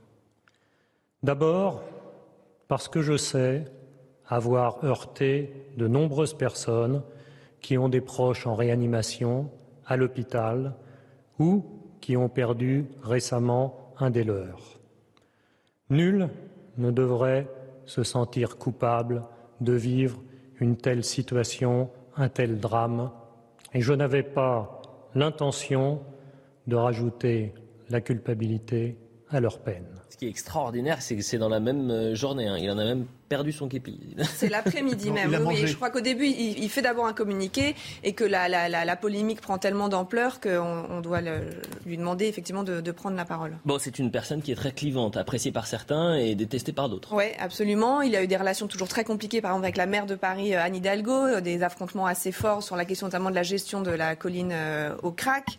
très critiqué, vous l'avez dit en préambule, par les, les, les, le parti politique La France Insoumise et la NUPES aujourd'hui. Pendant la campagne présidentielle, Jean-Luc Mélenchon avait d'ailleurs dit que s'il accédait au pouvoir, euh, euh, Didier Lallemand partirait. Euh, au sein même de, la police d'ailleurs, hein, sa gestion de maintien de l'ordre, elle a pu diviser. J'ai pu m'entretenir avec des, des, personnes de la préfecture de police de, Paris au ministère de, l'Intérieur. certains dénoncent hein, une gestion de l'ordre public assez violente, très, musclée, qui effectivement, on l'a vu, a pu à un moment être efficace, mais qui, entraînait quand même parfois des, dommages collatéraux. et puis, je ne sais pas si on va avoir le temps d'écouter cet extrait, mais c'est quelqu'un qui ne va pas s'encombrer de, de, manière qui ne prend pas forcément de pincettes. Il y a encore quelques semaines, il est entendu euh, au Sénat sur euh, l'affaire du, fiasco du, Stade de France et une sénatrice lui demande euh, quel est son, quel est son, avenir. il lui répond de façon extrêmement cassante. Regardons. Quelle importance ma situation personnelle. Mais enfin, franchement, je suis un, haut fonctionnaire. Je suis révocable à notum tous les mercredis. c'est quoi votre problème quoi? Voilà. Très bien, ben, elle vous a été posée et vous me donnerez acte que j'y ai répondu. Le problème, c'était le Stade de France à ce moment-là. Quel beau fri. Beaufry, vous dites Ah oui, c'est de la beaufry, c'est du sexy, c'est de la beaufry, c'est vraiment. Enfin, bon.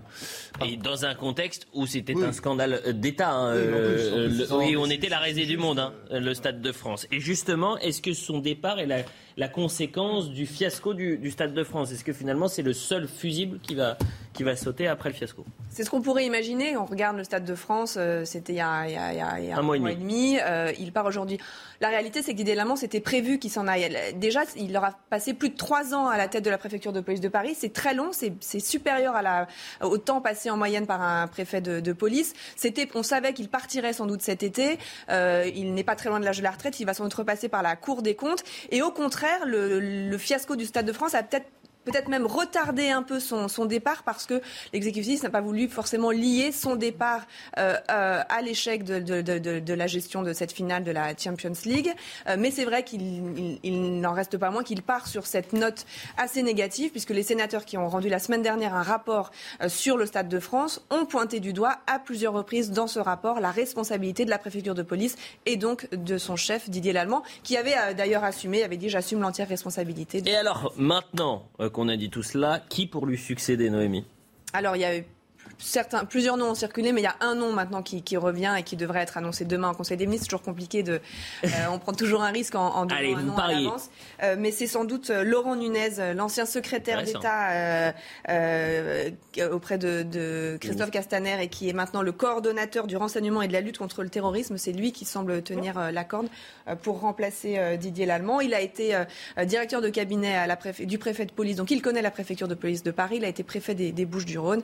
c'est un homme qui connaît donc le, terrain, les questions bien sûr de lutte contre le terrorisme, mais c'est sûr que ce sera un changement de personnalité euh, par rapport à Didier Lallemand. Est-ce que c'est un bon profil, Laurent oui, moi, oui, oui, je pense qu'il est assez compétent. Non, non, donc je suis plutôt euh, plutôt bienveillante à, cette, devant cette Joseph Massescaron, on poursuit. J'ai pas de point de vue. pas de point de vue Non, ah bah alors vous passez... je ne pense qu'à l'écrivain Laurent Nunez. Ah, ok, pas de point de vue. Charlotte Dornelas Et si on doit faire un bilan de Didier Lallemand, vous êtes... Euh, non, bah, y a plus... Bilan positif ou finalement le, fiasco du, vient, Tour de, du Tour de France, du Stade de France vient balayer tout moi, ce le Stade de France, honnêtement, c'est pas tellement. Euh, enfin, le fiasco, c'est un mot euh, que, que, je trouve euh, gentil parce que il y a, y a le fait qu'il y a un fiasco, c'est-à-dire des choses qui ne fonctionnent pas et la catastrophe de fond. Le vrai problème, que ce soit avec Gérald Darmanin ou avec lui, c'est le mensonge. C'est la seule chose qui politiquement est impardonnable. En fait, c'est d'avoir menti en sachant qu'il mentait. C'est après le fiasco peut être l'occasion de changer, de se dire on n'avait pas anticipé, on ne savait pas, on n'avait pas prévu. Et ça, on le paiera un jour. Ce, ce genre de mensonge pèse en général. Vous parlez notamment des, des 30 à 35 oui, 000 c'est ça, les fameux faux billets, le fait que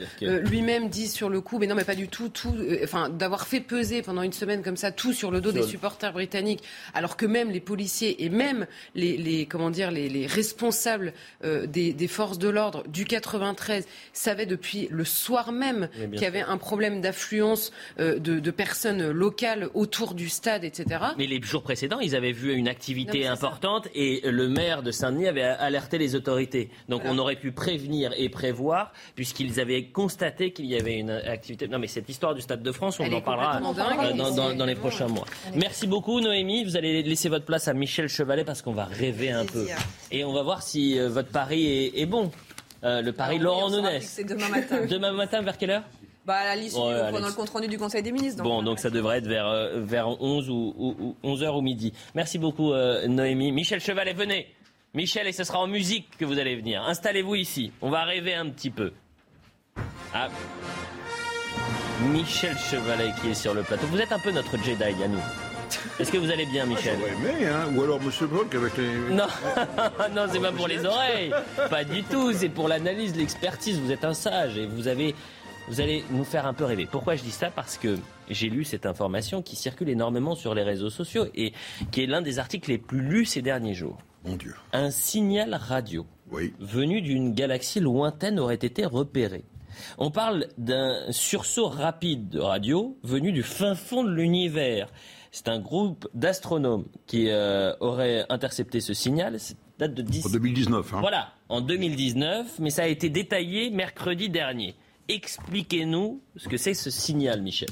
Alors, vous voulez que je vous mime un peu ce signal? Qu'est-ce qu'on pourrait écouter? Bien sûr, allez-y parce que l'univers est bruyant dans les ondes radio. Si vous mettez des récepteurs appropriés, c'est-à-dire des grands radiotélescopes, vous collectez et l'univers est bruyant. Alors vous avez d'abord le bruit de l'univers qui est continu quand il y a des nuages de gaz excités, ça fait c'est de la friture. Il faut donc filtrer ça.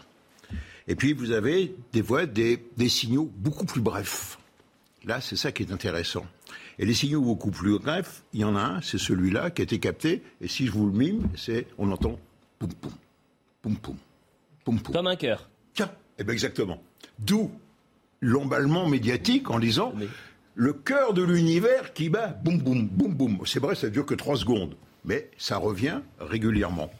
Alors, quelle peut être l'origine de cela Alors, un cœur d'extraterrestre, bon, soyons sérieux, parce qu'on est dans une galaxie qui est à un milliard d'années-lumière. Vous savez que la lumière, elle, a mis un milliard, enfin les ondes mm, radio mm, ont mm. mis un milliard d'années pour, pour, euh, pour venir. Vous voyez il n'y avait pas beaucoup de vie bon, à ce moment-là. Donc ce ne sont pas des extraterrestres Non, c'est impossible. Alors on y a cru à un moment, je vais vous raconter même l'histoire, dès qu'on a eu des grands radiotélescopes, on a commencé à écouter, on en a annoncé, vous vous souvenez, il y a une très grande antenne.